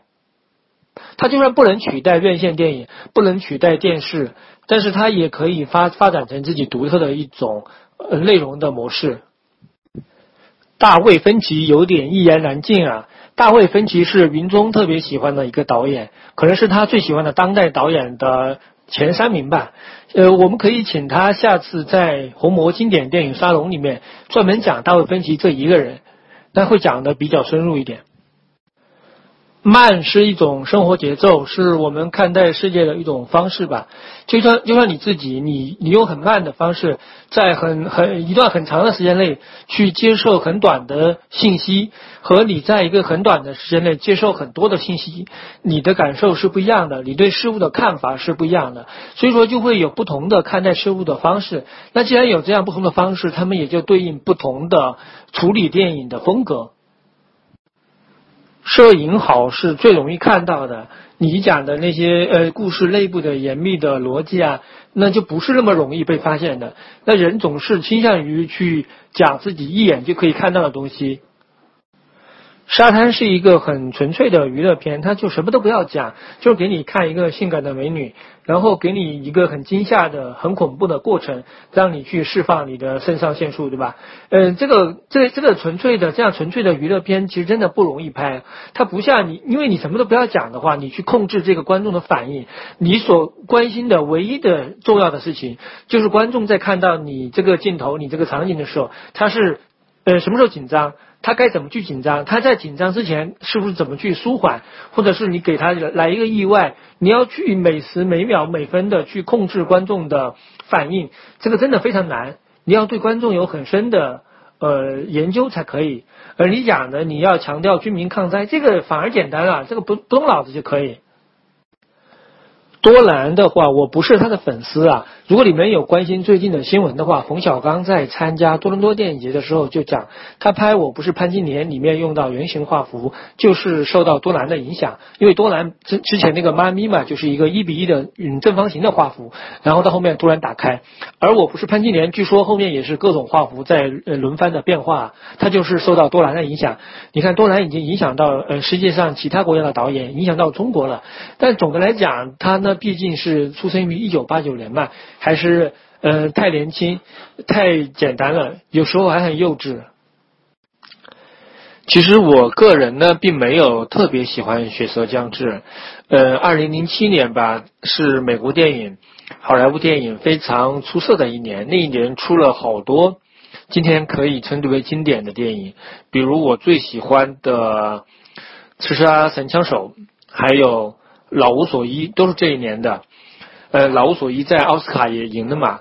我觉得美国人会更喜欢《血色将至》，因为这个电影呢，对美国的历史有很不寻常的一种表达，可以说是颠覆性的，就是再现了美国历史上一个很重要的时期。他们会从这个角度去去看这部电影，当然本身拍的也挺好的，只是我个人没有太喜欢。贝拉塔尔，我跟你讲，他在前期和后期的风格是完全不一样的。呃，他早期。就是刚刚出道的时候，他是拍那种纪实虚构电影的，风格非常的粗糙和真实，就是手提摄影啊，就是让你目眩神迷那种感觉。你可以想象一下，就是很多的特写镜头晃来晃去，这种风格的。呃，题材就是现实生活抨击官僚体制，他也是东欧出社会主义国家出来的嘛。然后他们国内就有很多人批评他，这是早年的贝拉塔尔。从那个麦克白之后，他拍了麦克白。他的创作就突然一下走到了另外一个极端，就是他再也不关心对社会和现实的探讨了，他关心的就是哲学呀、信仰啊这些普遍的形而上的问题，然后电影也变得非常的呃晦涩难懂。从形式上，他就是一直在探索电影语言嘛。呃，喜欢用中远景、长镜头，而长镜头，我觉得它本身就是这个世界存在的一种本来面目，就是我们看这个世界的一种方式。你你说你在你在观察一个事物的时候，你肯定是一直一直这么看着，对不对？你不会就是突然切断了，你眼睛闭上了这样子，它肯定是一个连贯的一个时空，这就是世界的本来面目。所以说，我觉得长镜头喜欢用长镜头的人，他都有这种倾向吧。呃，这代表了他们看世界的一种方式。另外，就是在他的电影里面，呃，景物、场所和人物有同样的重的和有同样的重要性。就是不光是拍人啊，这是他的一个特点。你就这么去看吧。当然，他的电影说呃是很深的，几句话也讲不完。你慢慢看，你应该能有一些自己的体会。福柯的理论。呃，我这里不方便回答，因为我觉得这也不是我特别擅长的领域。我推荐你看一本书吧，就是大旗虎皮李阳老师选编的一本书，叫做《宽忍的灰色黎明》。宽就是长宽高的宽，嗯，宽忍就是容忍的忍，灰色黎明嘛，就是灰色的灰颜色的黎明。这本书你去搜一下。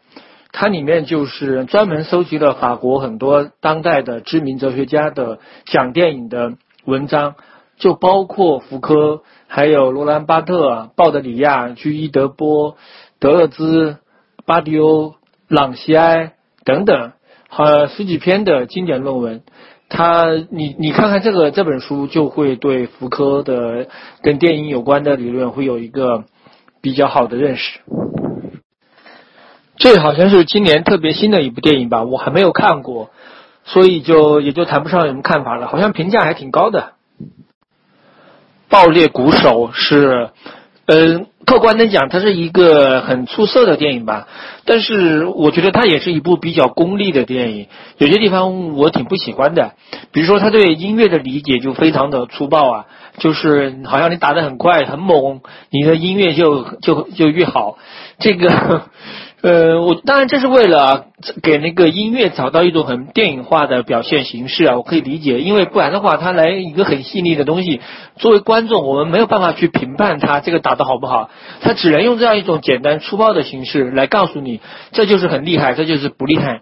嗯，这个在那个有一部电影叫，呃，大家都看过啊，就是一九零零，就是《海上钢琴师》，它里面也是这样子的，好像那个你弹你弹弹钢琴弹得很快，就很厉害。当然，我们我们知道音乐不是这样子的。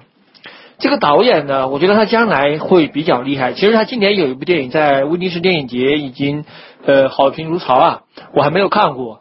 我觉得这个导演他其实需要补充的东西还挺多的。他目前是在很特定的几个地方显示出了才华，他必须把自己变得更加呃就是呃保持这些才华的同时，能够补充一些更多的东西，他才他将来才会有更好的前景。电影圈从来不会缺少新导演，可能是你没有关注到吧？嗯，每年的综艺杂志，他会评选十个值得关注的新导演。比如说，呃，去年好像评的就有 Sean Baker，还有 Justin Benson，还有那个塞尔玛的导演。好多。当然有这个名字，还有那个《夜行者》的导演。当然这些名字可能我们现在不是太熟啊，因为他可能也就一部两部作品。但是将来成名的时候，你就会发现啊，原来他是二零一五年开始开始崭露头角的。我不同意你的说法，当然老无所依，他讲的东西确实很多，我们可以从里面读解出很多富有含义的细节。但是我不同意的是，你说他没有很有力的表达出来，不是的，他只是没有很直白的表达出来，他的很多观点是隐藏着的，这就是电影。库布里克堪称是导演中的导演，我觉得能够被这样评价的，也就希区柯克、大卫·里恩、呃黑泽明这么屈指可数的几个人吧。库布里克他非常全面，他在任何一个方面，几乎就对一个导演的素质要求，任何一个方面，他都达到了很高很高的水平。他是对电影技术。认识最深刻的导演，他自己本身也也懂摄影，他早年是图片摄影师，他还有自己的思想体系，这个很多导演就没有了。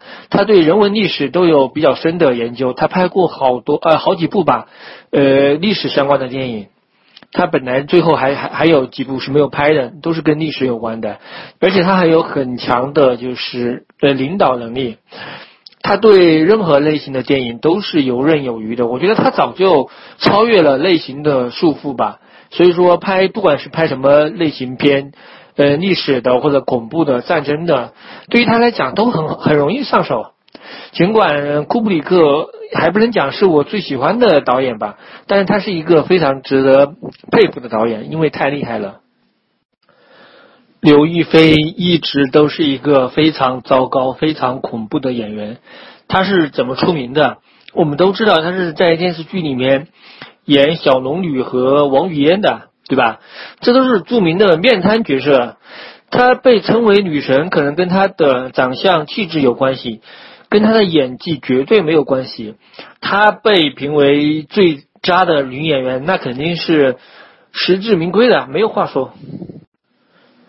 徐浩峰是一个很有意思的人，呃，他是中国电影圈里面呃非常少有的自己有一个独特思想体系的人。尽管他这个思想体系你可能不认同他，肯定有些人会觉得很棒，那有肯定也会有人不认同，会觉得呃很山寨啊，或者有各种的毛病啊。他的思想体系就是建建立在就是传统的传统文化以及武术的这样一个基础之上的吧。那《刀与星辰》这本书实际上就是他的。那个独特的思想体系的一种一种外化，那我觉得我们去看这本书呢，可能有一些观点不一定会赞同徐浩峰说的，但是也会觉得看上去很过瘾，呃，很独特，对吧？这就是它的意义。你说你要看，你说你要推荐，呃，我来推荐影评的话，我觉得你可以关注一下，就是红魔公众号上不定期的在翻译一些美国影评人的影评，像罗杰伊伯特，呃，宝林凯尔。乔纳森·罗森鲍姆，这都是美国第一流的影评人。我们在不定期的翻译他们的一些重要的文章，你可以关注一下。昆汀真是一言难尽，我在这里也讲不了太多太深。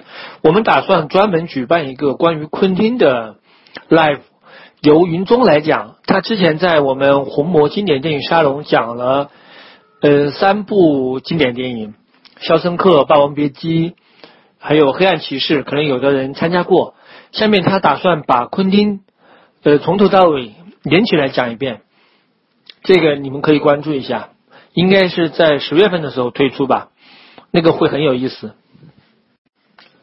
首先我提醒一下，你所看到的影评，他讲呃导演在讽刺什么，这可能只是那个影评的一家之言，并不一定真的就是那个导演他想说的东西。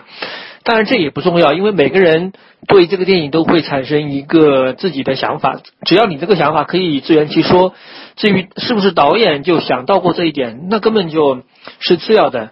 你也可以有自己的自圆其说的呃一套想法。那你这么想吧，就是任何一部电影呢，它其实都会讲很多很多的事，因为一个导演他拍这样一个电影，他每天都在想这个电影，他肯定是。有很多点是想到了，但是他没有很直白的告诉你，所以你就没有办法呃很清晰的得到它，而且你是永远不可能得到一部电影的全部信息的。掌握一部电影的全部的秘密，这根本就不可能。有时候连那个导演自己都不可能，因为导演也没有办法百分之百的控制这个电影的制作，他也有很多其他的人在参与，然后有很多意料之外的因素，所以一部电影是永远无法穷尽的。你记住这一点。那你觉得没有得到一个什么信息？这太正常了。我也肯定也也也有这种情况，每个人都会有这种情况，可以想开一点。制片人分很多岗位的，呃，每个岗位其实也有也有一些不一样啊。但总的来讲呢，这个这个工作它就是为了协调电影制作的方方面面。如果说导演是对一部电影的创作负总的责任的话，那么制片人就是对这部电影的每一个层面他都要去负责，嗯，他都要去负责沟通协调。嗯，大家来一起完成这个工作，把所有人的力量呃驶向同一个方向。那他要负责财务的层面，要负责制作的层面，以及人际关系的层面等等。呃，所以说奥斯卡会把这个最佳影片奖是发给制片人，认为他才能够代表一部电影的所属，而不是导演。这是美国电影工业的一种看法。《神枪手之死》我觉得太棒了，它的每一个环节。嗯，包括摄影、表演，还有音乐都特别的棒，尤其是嗯这几样啊，摄影、表演、音乐，它营造出了一种非常神秘主义的氛围。尤其是到了后半部分，你看那个 Jesse，他进入一种嗯很神经质的状态。或者也不能叫神经质，我不知道怎么来描述它。反正你就是很神秘，那个情节你都没有办法再用人物动机去解释了，你不知道他为什么这么做。所以说，我觉得这部电影对我来讲最棒的就是，他用这样一种不可解释的神秘感去解释了一段就是大家非常熟悉的西部传奇历史，美国人非常熟悉，对吧？我补充一下，这个电影你看到最后，就是布拉德皮特要被杀死的时候，你可能会觉得他是故意想被对方暗杀的，对吧？有有这么一种感觉。但是为什么他会这样呢？你没有办法去解释它。整个电影的情节，你你都是没有办法用逻辑去解释它。这种神秘感特别的棒，我觉得这就是艺术。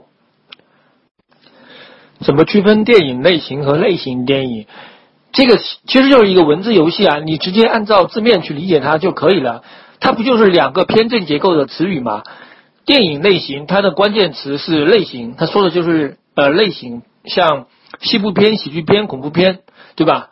这都是一种电影的类型。而类型电影呢，它的中心词是电影。呃，类型电影一般是相对于艺术电影而言的，那它就是各种西部片、喜剧片、恐怖片的总和嘛。我们会把类型电影和艺术电影作为一种呃两个相对来说是比较对立的概念来来来讲它，对不对？你首先不应该在电影里面寻找哲学、哲理这些东西，尤其是当你还不够了解他们的时候，你应该去感受它。我告诉你，对于大多数你觉得看起来很吃力的电影、不好理解的电影，原因是你的知识积累。和观影经验还不足，这时候你最好的办法不要去强行的理解它，这样子你肯定会理解错的，就南辕北辙了。你应该是去感受它的氛围，把你的大脑放空，仅仅去感受这部电影的影像、声音。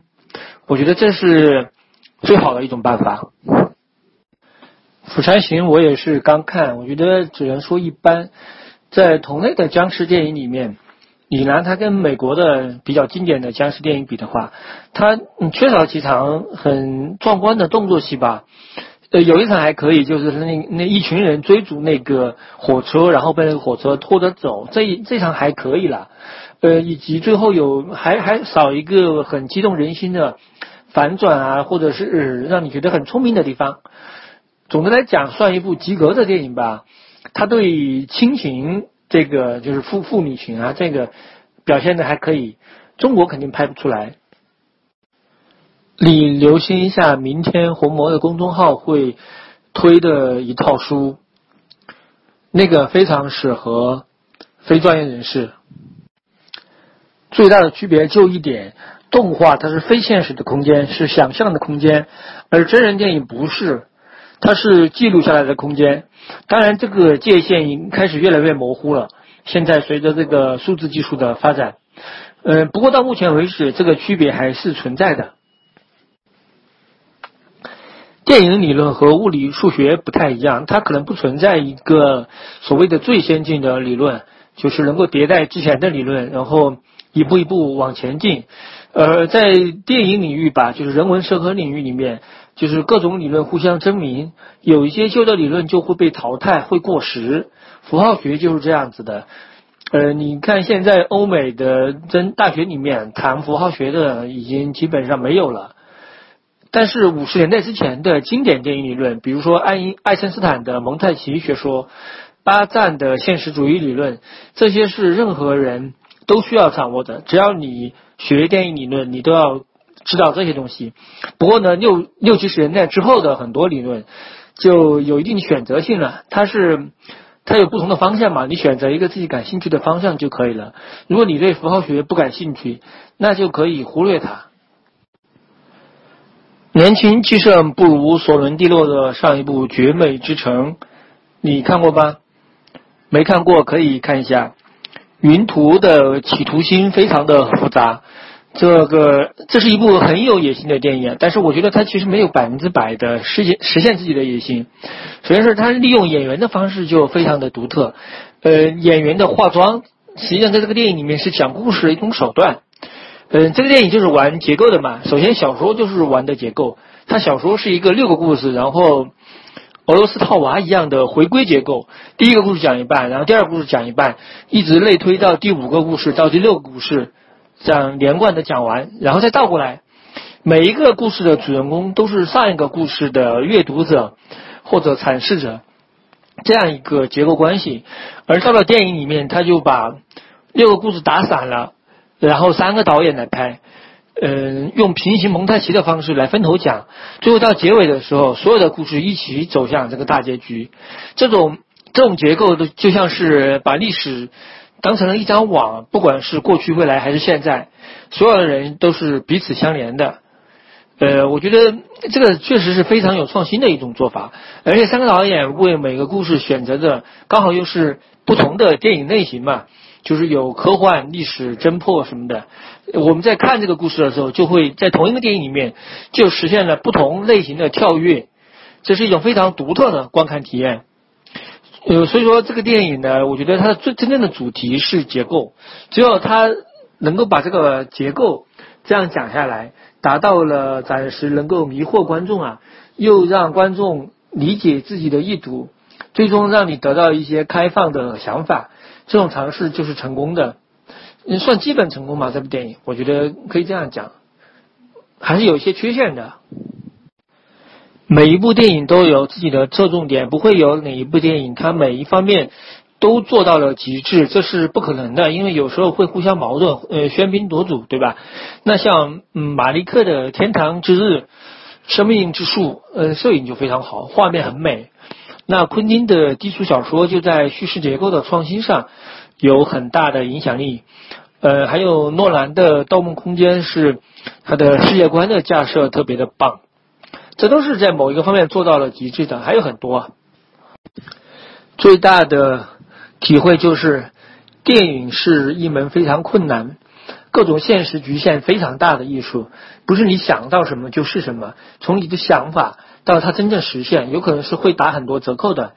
而这个，但是电影最神奇的地方，也就是你想到的东西可能没有拍出来，然后你可能没有想到的东西刚好拍到了，而且那个呃不是你预想的那个东西，可能刚好是这个电影最大的一个很神秘的、很了不起的地方。陈凯歌江郎才尽了，这可能是一个事实，我也这么认为。我觉得这个也是大部分导演会面临的自然规律吧。绝大部分的导演，他的巅峰期持续不到二十年。陈凯歌从《黄土地》到《荆轲刺秦王》也差不多二十年，之后就开始走下坡路。所以他并不是一个特例吧。只不过很多人喜欢用他最好的《霸王别姬》和最烂的《无极》来强调反差很大。这个其实放在电影史上也不算很少见，很多伟大的导演都有烂片。所以，一方面，这是正常的自然规律；另外，我觉得也跟中国电影的环境有关。从九十年代后期吧，到两千零几年的时候，中国电影的环境有一段时间特别糟糕。呃，这个也跟陈凯歌可能放松了自我要求有关，这个是我自己猜的呀，大概是没有什么艺术冲动去刺激他了，所以后面他拍的都是一些呃没有太多想法的东西。那我们就从纯商业的角度去考虑了，看它的类型怎么样，故事怎么样，呃，电影这个主创的班底怎么样，这都要去考虑。我很喜欢这部电影，我觉得这部电影某种意义上是被严重的低估了，它可能也是汤姆克鲁斯，嗯，最好的一部电影吧。但是不能说他演的多好，其实他没有演的很好，而是这个电影本身很有特点，他对呃两性关系的那个角度实在是。找的太好了，而且它里面有至少有三四场戏都非常的震撼，而且我对他的音乐也印象很深。这个电影其实我就我就看过一遍，呃，应该看了有超过十二三年了，但至今印象还是很深。我觉得能达到这个效果，它就是一部很棒的电影。你的第一个问题很难去详细的回答它。希区柯克的电影创作生涯那么长。可能有五六十年，没有办法，呃，把他的这个生涯给捋一遍。他的创作风格基本上是高度一致的，但是肯定也有一些变化吧。这个我这里没办法去详谈。呃，《迷魂记》我认为确实是他最伟大的一部电影，我同意这个说法。那这个要解释的话，我我简单的讲吧，他肯定是他是一个这个电影非常的。对人的心理表现的非常的深，可能是希区柯克的作品里面最深的一部。另外，嗯，他讲故事的方法也很特别。这个我我明天会在红魔的公众号上介绍一本书，那个就对《迷魂记》这部电影讲的很透彻了，你可以找来看一下。如果你对这部电影感兴趣的话，另外就是《惊魂记》，我也特别喜欢。《惊魂记》它是一个非常纯粹简单的。娱乐电影，它跟《迷魂记》可能不太一样，就是《迷魂记》一看就是你你会觉得很神秘、很深呃很深邃，但是《惊魂记》的话，乍一看是很简单的，但是这个简单的背后有很多的不简单，这又是另外一个话题了。我就顺便提一下，正，这两部《迷魂记》和《惊魂记》是我最喜欢的希区柯克的电影。其实和长镜头泛滥呃相对的另外一个现象是。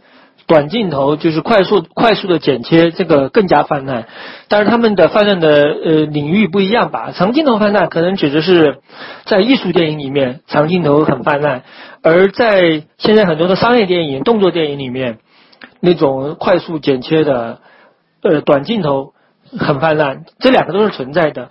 我觉得。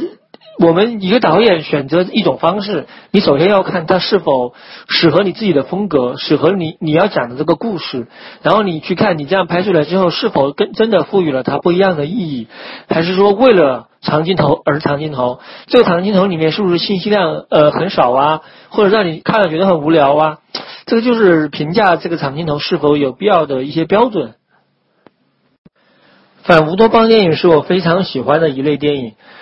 呃，里面特别喜欢的真的是太多了，我我没办法讲一部，我甚至可以一口气给你讲十部二十部，呃，比如说《十二猴子》《黑客帝国》，这都算吧，呃，《大都会》这个比较老一点，还有特里弗的《华氏四百五十一度》，呃，《银翼杀手》这个可以算，呃，《V 字仇杀队》这个也还可以吧，《一九八四》这个这个电影其实一般，但是小说太经典了。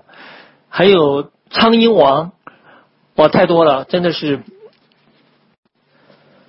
你有一点说的没错，这部电影的社会意义会提高它在电影史上的地位。实际上，任何一部电影，如果哪怕它拍的很一般，这样的电影有很多，它拍的很一般，但是它有很很高的社会意义，那么我们。就会认为他他在影史上的地位也很高，这种情况其实挺多的。而法条城呢，它首先它社会意义也是有的，那它作为一部电影本身也是很出色的。那这样加起来，当然它的影史地位就比较高了。这是一个特别棒的问题。正反打是电影拍摄里面拍摄对话场面的一种常规手段。那一般常规手段呢，就是说你没有什么别的办法的时候，那你就用正反打吧。但它可能不是最好的办法。不过呢，就是同样是正反打，其实不同的导演来拍也是有不同的风格的。你选择的机位、角度、节奏都会影响最后的效果。比如说举两个例子吧，保罗·格林格拉斯在拍《谍影重重》的时候，你看他那个《正反打》，他喜欢用长焦镜头去拍，拍两个人用过肩的角度，过肩镜头从背后去拍，这样就给你一种远远的窥视的感觉。这个就和间谍片的那种氛围是恰如其分的。但是反过来，我们去看科恩兄弟的电影，他他拍正反打的时候就比较喜欢用广角镜头，他把镜头放在两个人物的中间去拍，就没有过肩了，就不带他们的肩膀。这个是一个是带来一种呃喜剧性和幽默感吧。你知道广角镜头拍人的特写的时候，而且他经常是用呃运动镜头，就是把这个镜头一一下推到这个人的面前，这就更加带来一种很很奇怪的、很幽默的运动感。还有就是广角镜头把这个环境带进来，让观众对这个人物啊也有更加深的认同吧。另外，科恩兄弟的正反打镜头，它有无与伦比的那种节奏感。我觉得他跟很多导演不一样的是，一般的导演可能会让演员的对话节奏去掌控这个正反打的场面啊，但是科恩兄弟就不是，他呢，呃，他们是靠剪辑来掌控的。就是你看他们电影里面的正反打，剪辑节奏和一般的电影绝对不一样。你可以去找来看一看，是不是这样？谈不上喜欢拉斯冯提尔。嗯，不过他有有几部电影，我我还是觉得挺不错的，尤其是比较早期的电影，以及呃道格玛刚开始的那几部电影，近年的也就不太喜欢。我觉得啊，这种评价一个具体导演的问题真的很难回答，因为三两句话讲不清楚。你这个问题很有意思啊。呃，确实，就像你观察的，经典电影理论经常是从电影本身、从创作、从影片出发的；而现代电影理论从六七十年代以后，它和电影的创作、和影片、和作品已经比较分离了。它有时候就是纯粹的思维的思辨，那么它的结合就不紧了，那根本就不是经典电影理论那个时代那种情况了。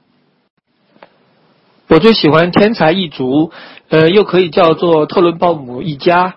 那一个导演喜欢特定演员，这个不会限制他，这个很正常，很多导演都这样的。这样的电影不管诞生在什么时代，都是伟大的电影，这就是经典超越时代的地方。我觉得你其实不需要担心这个问题。等到你真的进入电影行业之后，你一定会主动的、被动的去看很多烂片，或者也不一定是烂片，就是普通的电影吧。这个是你你你的工作的一部分，你不用太担心这个问题。最近十年巨大创新，我觉得没有吧。如果你说《阿凡达》算不算，它就是带来了一个三 D 的潮流，从这个角度上它有一定的意义。但是，呃，算不算开创性的电影呢？这就看你怎么定义这个开创性了。熔炉我没有看过，不过你讲的这种情况很常见的，就一部电影它拍的很一般，但是它讲了一个很重大的呃社会议题，它有很强的社会意义。这个这种电影很多的，我同意你的说法，就是现在的日本电影，虽然它的创作质量还是挺高的，但是缺少大师，尤其是缺少像黑泽明、小金这样的呃世界级的划时代的大师，现在是没有的。但这也不光是日本电影的问题，很多国家都这样。整个二十一世纪的电影，或者讲就从上个世纪八九十年代开始到现在吧，都是缺少大师的一代。不知道你有没有听说过，伊朗有一个半官方的电影机构叫法拉比电影基金。这个法拉比电影基金呢，它是隶属于伊朗文化及伊斯兰教令部，是代表官方来管理和指导本国的电影创作的。这个机构在伊朗电影的呃。发发展史上发挥了比较重要的作用吧，当然也是毁誉参半的，也有人批评他，有人说他呃伊朗电影的国际声誉呢得得益于他的推广，也有人讲他的限制比鼓励作用要大，像阿巴斯啊或者是等等伊朗导演，很多伊朗导演也都是得到过法拉比基金会的这样的帮助吧。呃，伊朗确实也有很严的电影审查制度，像这个法拉比的存在呢，它就在中间起到了一个很缓冲的作用，就是为一批的伊朗很有天才的电影人提供了呃某种表面上的自由吧。呃，这个基金会它有一个儿童和青少年单元，就一开始从八十年代开始的时候，就给很多导演提供资金，拍一些呃绝对不会冒犯当局的儿童电影，像阿巴斯。马克马巴夫的家族，都是在这个单元的赞助下拍了一些儿童电影吧，很快得到了国际上的关注。不过伊朗电影它也是因为这样一个情况啊，所以说它的问题就是它的范围太窄了。你看伊朗的电影类型的丰富，可能还不如中国，对吧？但是它在某些特定的类型上就取得了比较好的成成就。激情这个问题，首先是观众的问题，这就是这个时代的时代思潮嘛。那观众有这样一个想法，那创作者就会去迎合他，这肯定是双方互相的。你看那个呃福尔摩斯对吧？英国 BBC 那个福尔摩斯，他肯定也有这个迎合的一种想法，就双方这样子互相推波助澜啊，这个现象就越来越突出了。审查对国产恐怖电影的创作。是有一定的限制的，这个我们不需要否认它。呃，但是现在优秀的恐怖电影也也有啊，像像前段时间有一部叫《中邪》的，普遍评价很好，他总共就花了七万块钱，嗯，这个就是成本很低了。其中有三万五千块，据说还是里面的男演员受伤了给他的医药费，也就是说制作费用总共就只有三万五。这样的一个很粗糙的电影，被认为是非常有创意的恐怖片，可能将来还会上映吧？你等等看。你说的没错啊，早期的中国电影就是八十年代以前的电影，其实那都不算早期了，在国外，在西方世界是很少有人知道的。所以当他们看到第五代，嗯，赵一谋、陈凯歌啊之后，他们会认为是自己在发现中国电影。而呃，尤其是四九年以前的中国电影，我们知道有一批导演，有一批作品是达到了很高的水平的，但是嗯，国外是没有人知道的。也就是说，可能只有很少部分对电影史有专精的人可能会知道，一般的影迷根本不会接触到。他们甚至于很多人不知道，非西方国家像中国甚至日本也是会拍电影的，在三四十年代的时候。所以你问处于什么样的地位，就是一个默默无闻的地位。在谈中国独立电影的时候，有一个有一件事儿特别的。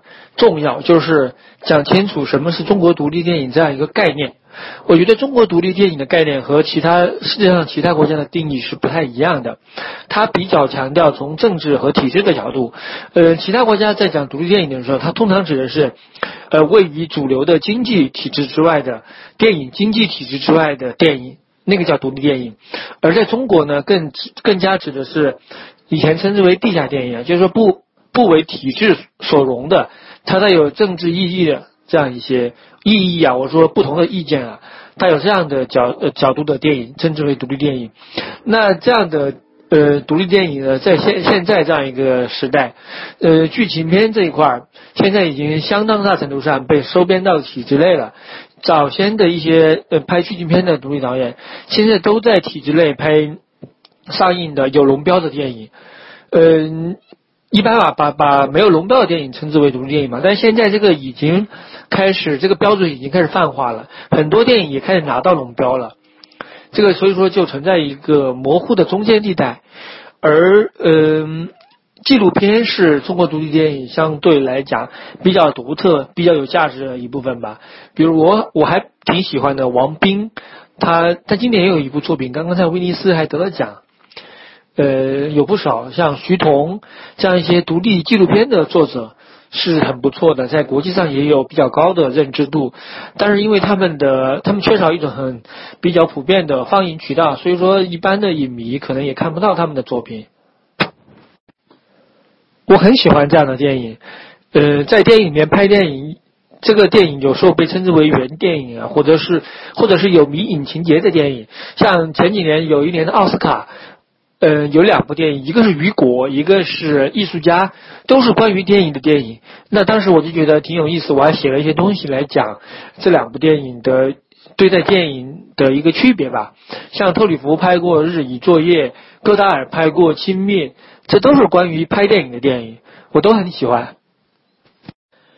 你这种说法有一点偏颇。你这样想，今天的电影，比如说二零一六年拍的电影，有多少像《七武士》一样好看？我们不讲别的，就说那种带来给你观影带来那种愉悦感，和你去嗯分析里面的每一个电影的元素，不管是表演或者是摄影或者怎么样，你可能觉得他技术是五十年代的技术，但是他对电影的观念，他的作为一个艺术品的完整性，今今天的电影基本上还是没有达到。这个是超越时代的，做电影的时代性，有些地方是有时代性的，但是有些东西是超越时代的。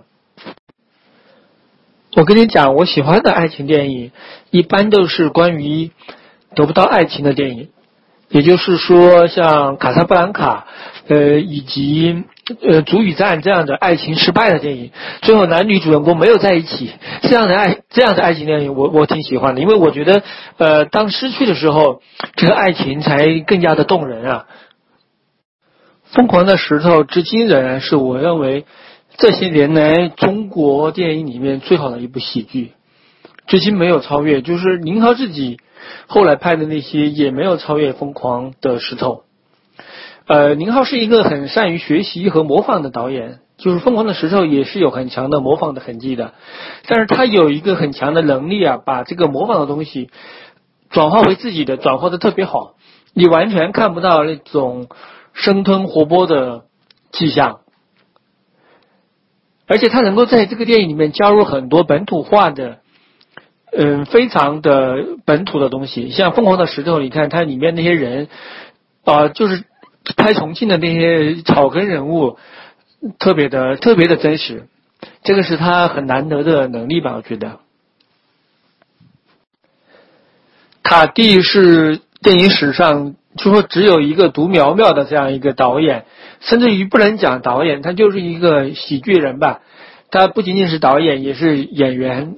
他有他参与很多的关于电影的呃岗位上的事情。那嗯，当然他作为一个哑剧表演，他是从哑剧表演出身的呀。他也有受到过像卓别林这些的影响。但是你去看他的那种表演风格，你就会觉得和卓别林啊、巴斯特基顿呢这些人完全的不一样。那他的喜剧是一种纯粹的电影化的喜剧，可能不会有，呃，比利怀尔德那么的爆笑，以及不会像他的剧本那么的复杂和精巧，呃，但是你会觉得他会带来一种，呃，就像是进入到一个非常的前所未见的世界，他就是创造了一个。围绕呃，也不能讲围绕在他身身边啊，就是说他是一个很独立的，就是一个世界，整个世界里面里面的每一个元素都在发挥他的喜剧的效果，而他呃塔蒂演演的这个人呢，是其中的一部分，他甚至于没有凌驾于这个环境之上，这样你你和你把他和呃卓别林啊，或者是后来的什么周星驰啊这些相比的话，就完全不一样，他从来没有企图成为这个画面上的唯一的中心。他很谦虚的，只是作为一个组成的部分，这样子的喜剧明星真的是绝无仅有。啊，我明白你的意思，你就觉得呃，大家黑这两个人黑的有点过头了，对不对？呃，范冰冰和黄晓明吧，他们俩在我看来可能不是呃最顶级的那种演员，就是你拿他跟周迅啊，或者是章子怡啊比的话，那肯定是有所不如嘛。那确实他们也不是说就特别烂了，但是他们被黑还有。主要还是因为他们本身是话题人物吧。你看范冰冰，就是她出现在很多娱乐新闻里面，她有很多的跟电影无关的事儿被大家来讨论。那你要是不喜欢她的话，你肯定也会连带的不喜欢她的作品。那作为作为具体评价他们的演技，我觉得范冰冰吧，她演过很多烂片，这是一个事实。嗯，但是她也在一些还可以，她在呃某几部电影里面还可以，比如说李玉的有几部电影吧。她在里面至少还是可以的。黄晓明，我认为他是一个很努力的演员，只不过有时候他的他有几个缺陷，就是一个是他表情有时候会比较僵硬，还有一个是他他的台词功底不太好，所以嗯，我觉得有些有些角色他不是他就会表现的不是很自然，但是他他他挺努挺努力的，就是在某些电影里面吧，我觉得就就还可以接受，至少不会让我觉得很讨厌很突兀。大家可能是对他们比较苛刻一点，这这也是你作为一个大明星可能必须承受的。奉俊昊是我最喜欢的韩国导演吧，可以算是他的呃《杀人回忆》不用讲了，后面的《母亲》我挺喜欢的，还有最近那个呃《雪国列车》也还好。呃，奉俊昊很年轻啊，就是说他在非常年轻的时候就拍出了《杀人回忆》，我觉得他是一个不仅是对电影的。表达方式掌握的很好的导演，而且他他也有很深的呃对社会的一种体察。你说对了，我也不知道怎么欣赏金基德，像金基德的电影好多，我也觉得没什么意思。那我怎么回答你呢？洪长秀是一个挺特别的导演，你要么非常喜欢他，要么就对他一点感觉都没有。我我有几个朋友啊，就是特别喜欢洪长秀的电影，他出每出一部就就追着看，然后他每年的电影还特别多，有时候一年就出两三部。然后每呃每看一部呢，都要选进什么年度十佳这种，而我对他也就是随便看看，我有他的电影肯定不会全看啊，就有时候会看一些吧，但是看了也就看了，对他没有什么特别的感觉。他就是讲那种和一种某种生活方式吧，而他讲的那种生活方式呢，又和他的电影风格是匹配的，这样你就会得到一种，如果你认同他这个生活方式和电影风格，你就会很喜欢，从头喜欢到尾。但是如果你不是很认同，那那你就对他不会有太多的感觉。我在知乎也回答过这个问题，确实就像你说的，呃，限薪吧，就是收入这个是产业的问题。你说产业有缺陷，这个你应该通过产业的手段去解决，而不是说行政命令我规定你不能超过多少。第一个是你没有权利这么做，第二是你这个。行政命令的限薪实际上也无法执行，在电视剧这一块实际上限薪是以前有过这样的先例的，也没有执行嘛，就是实际上执行不了。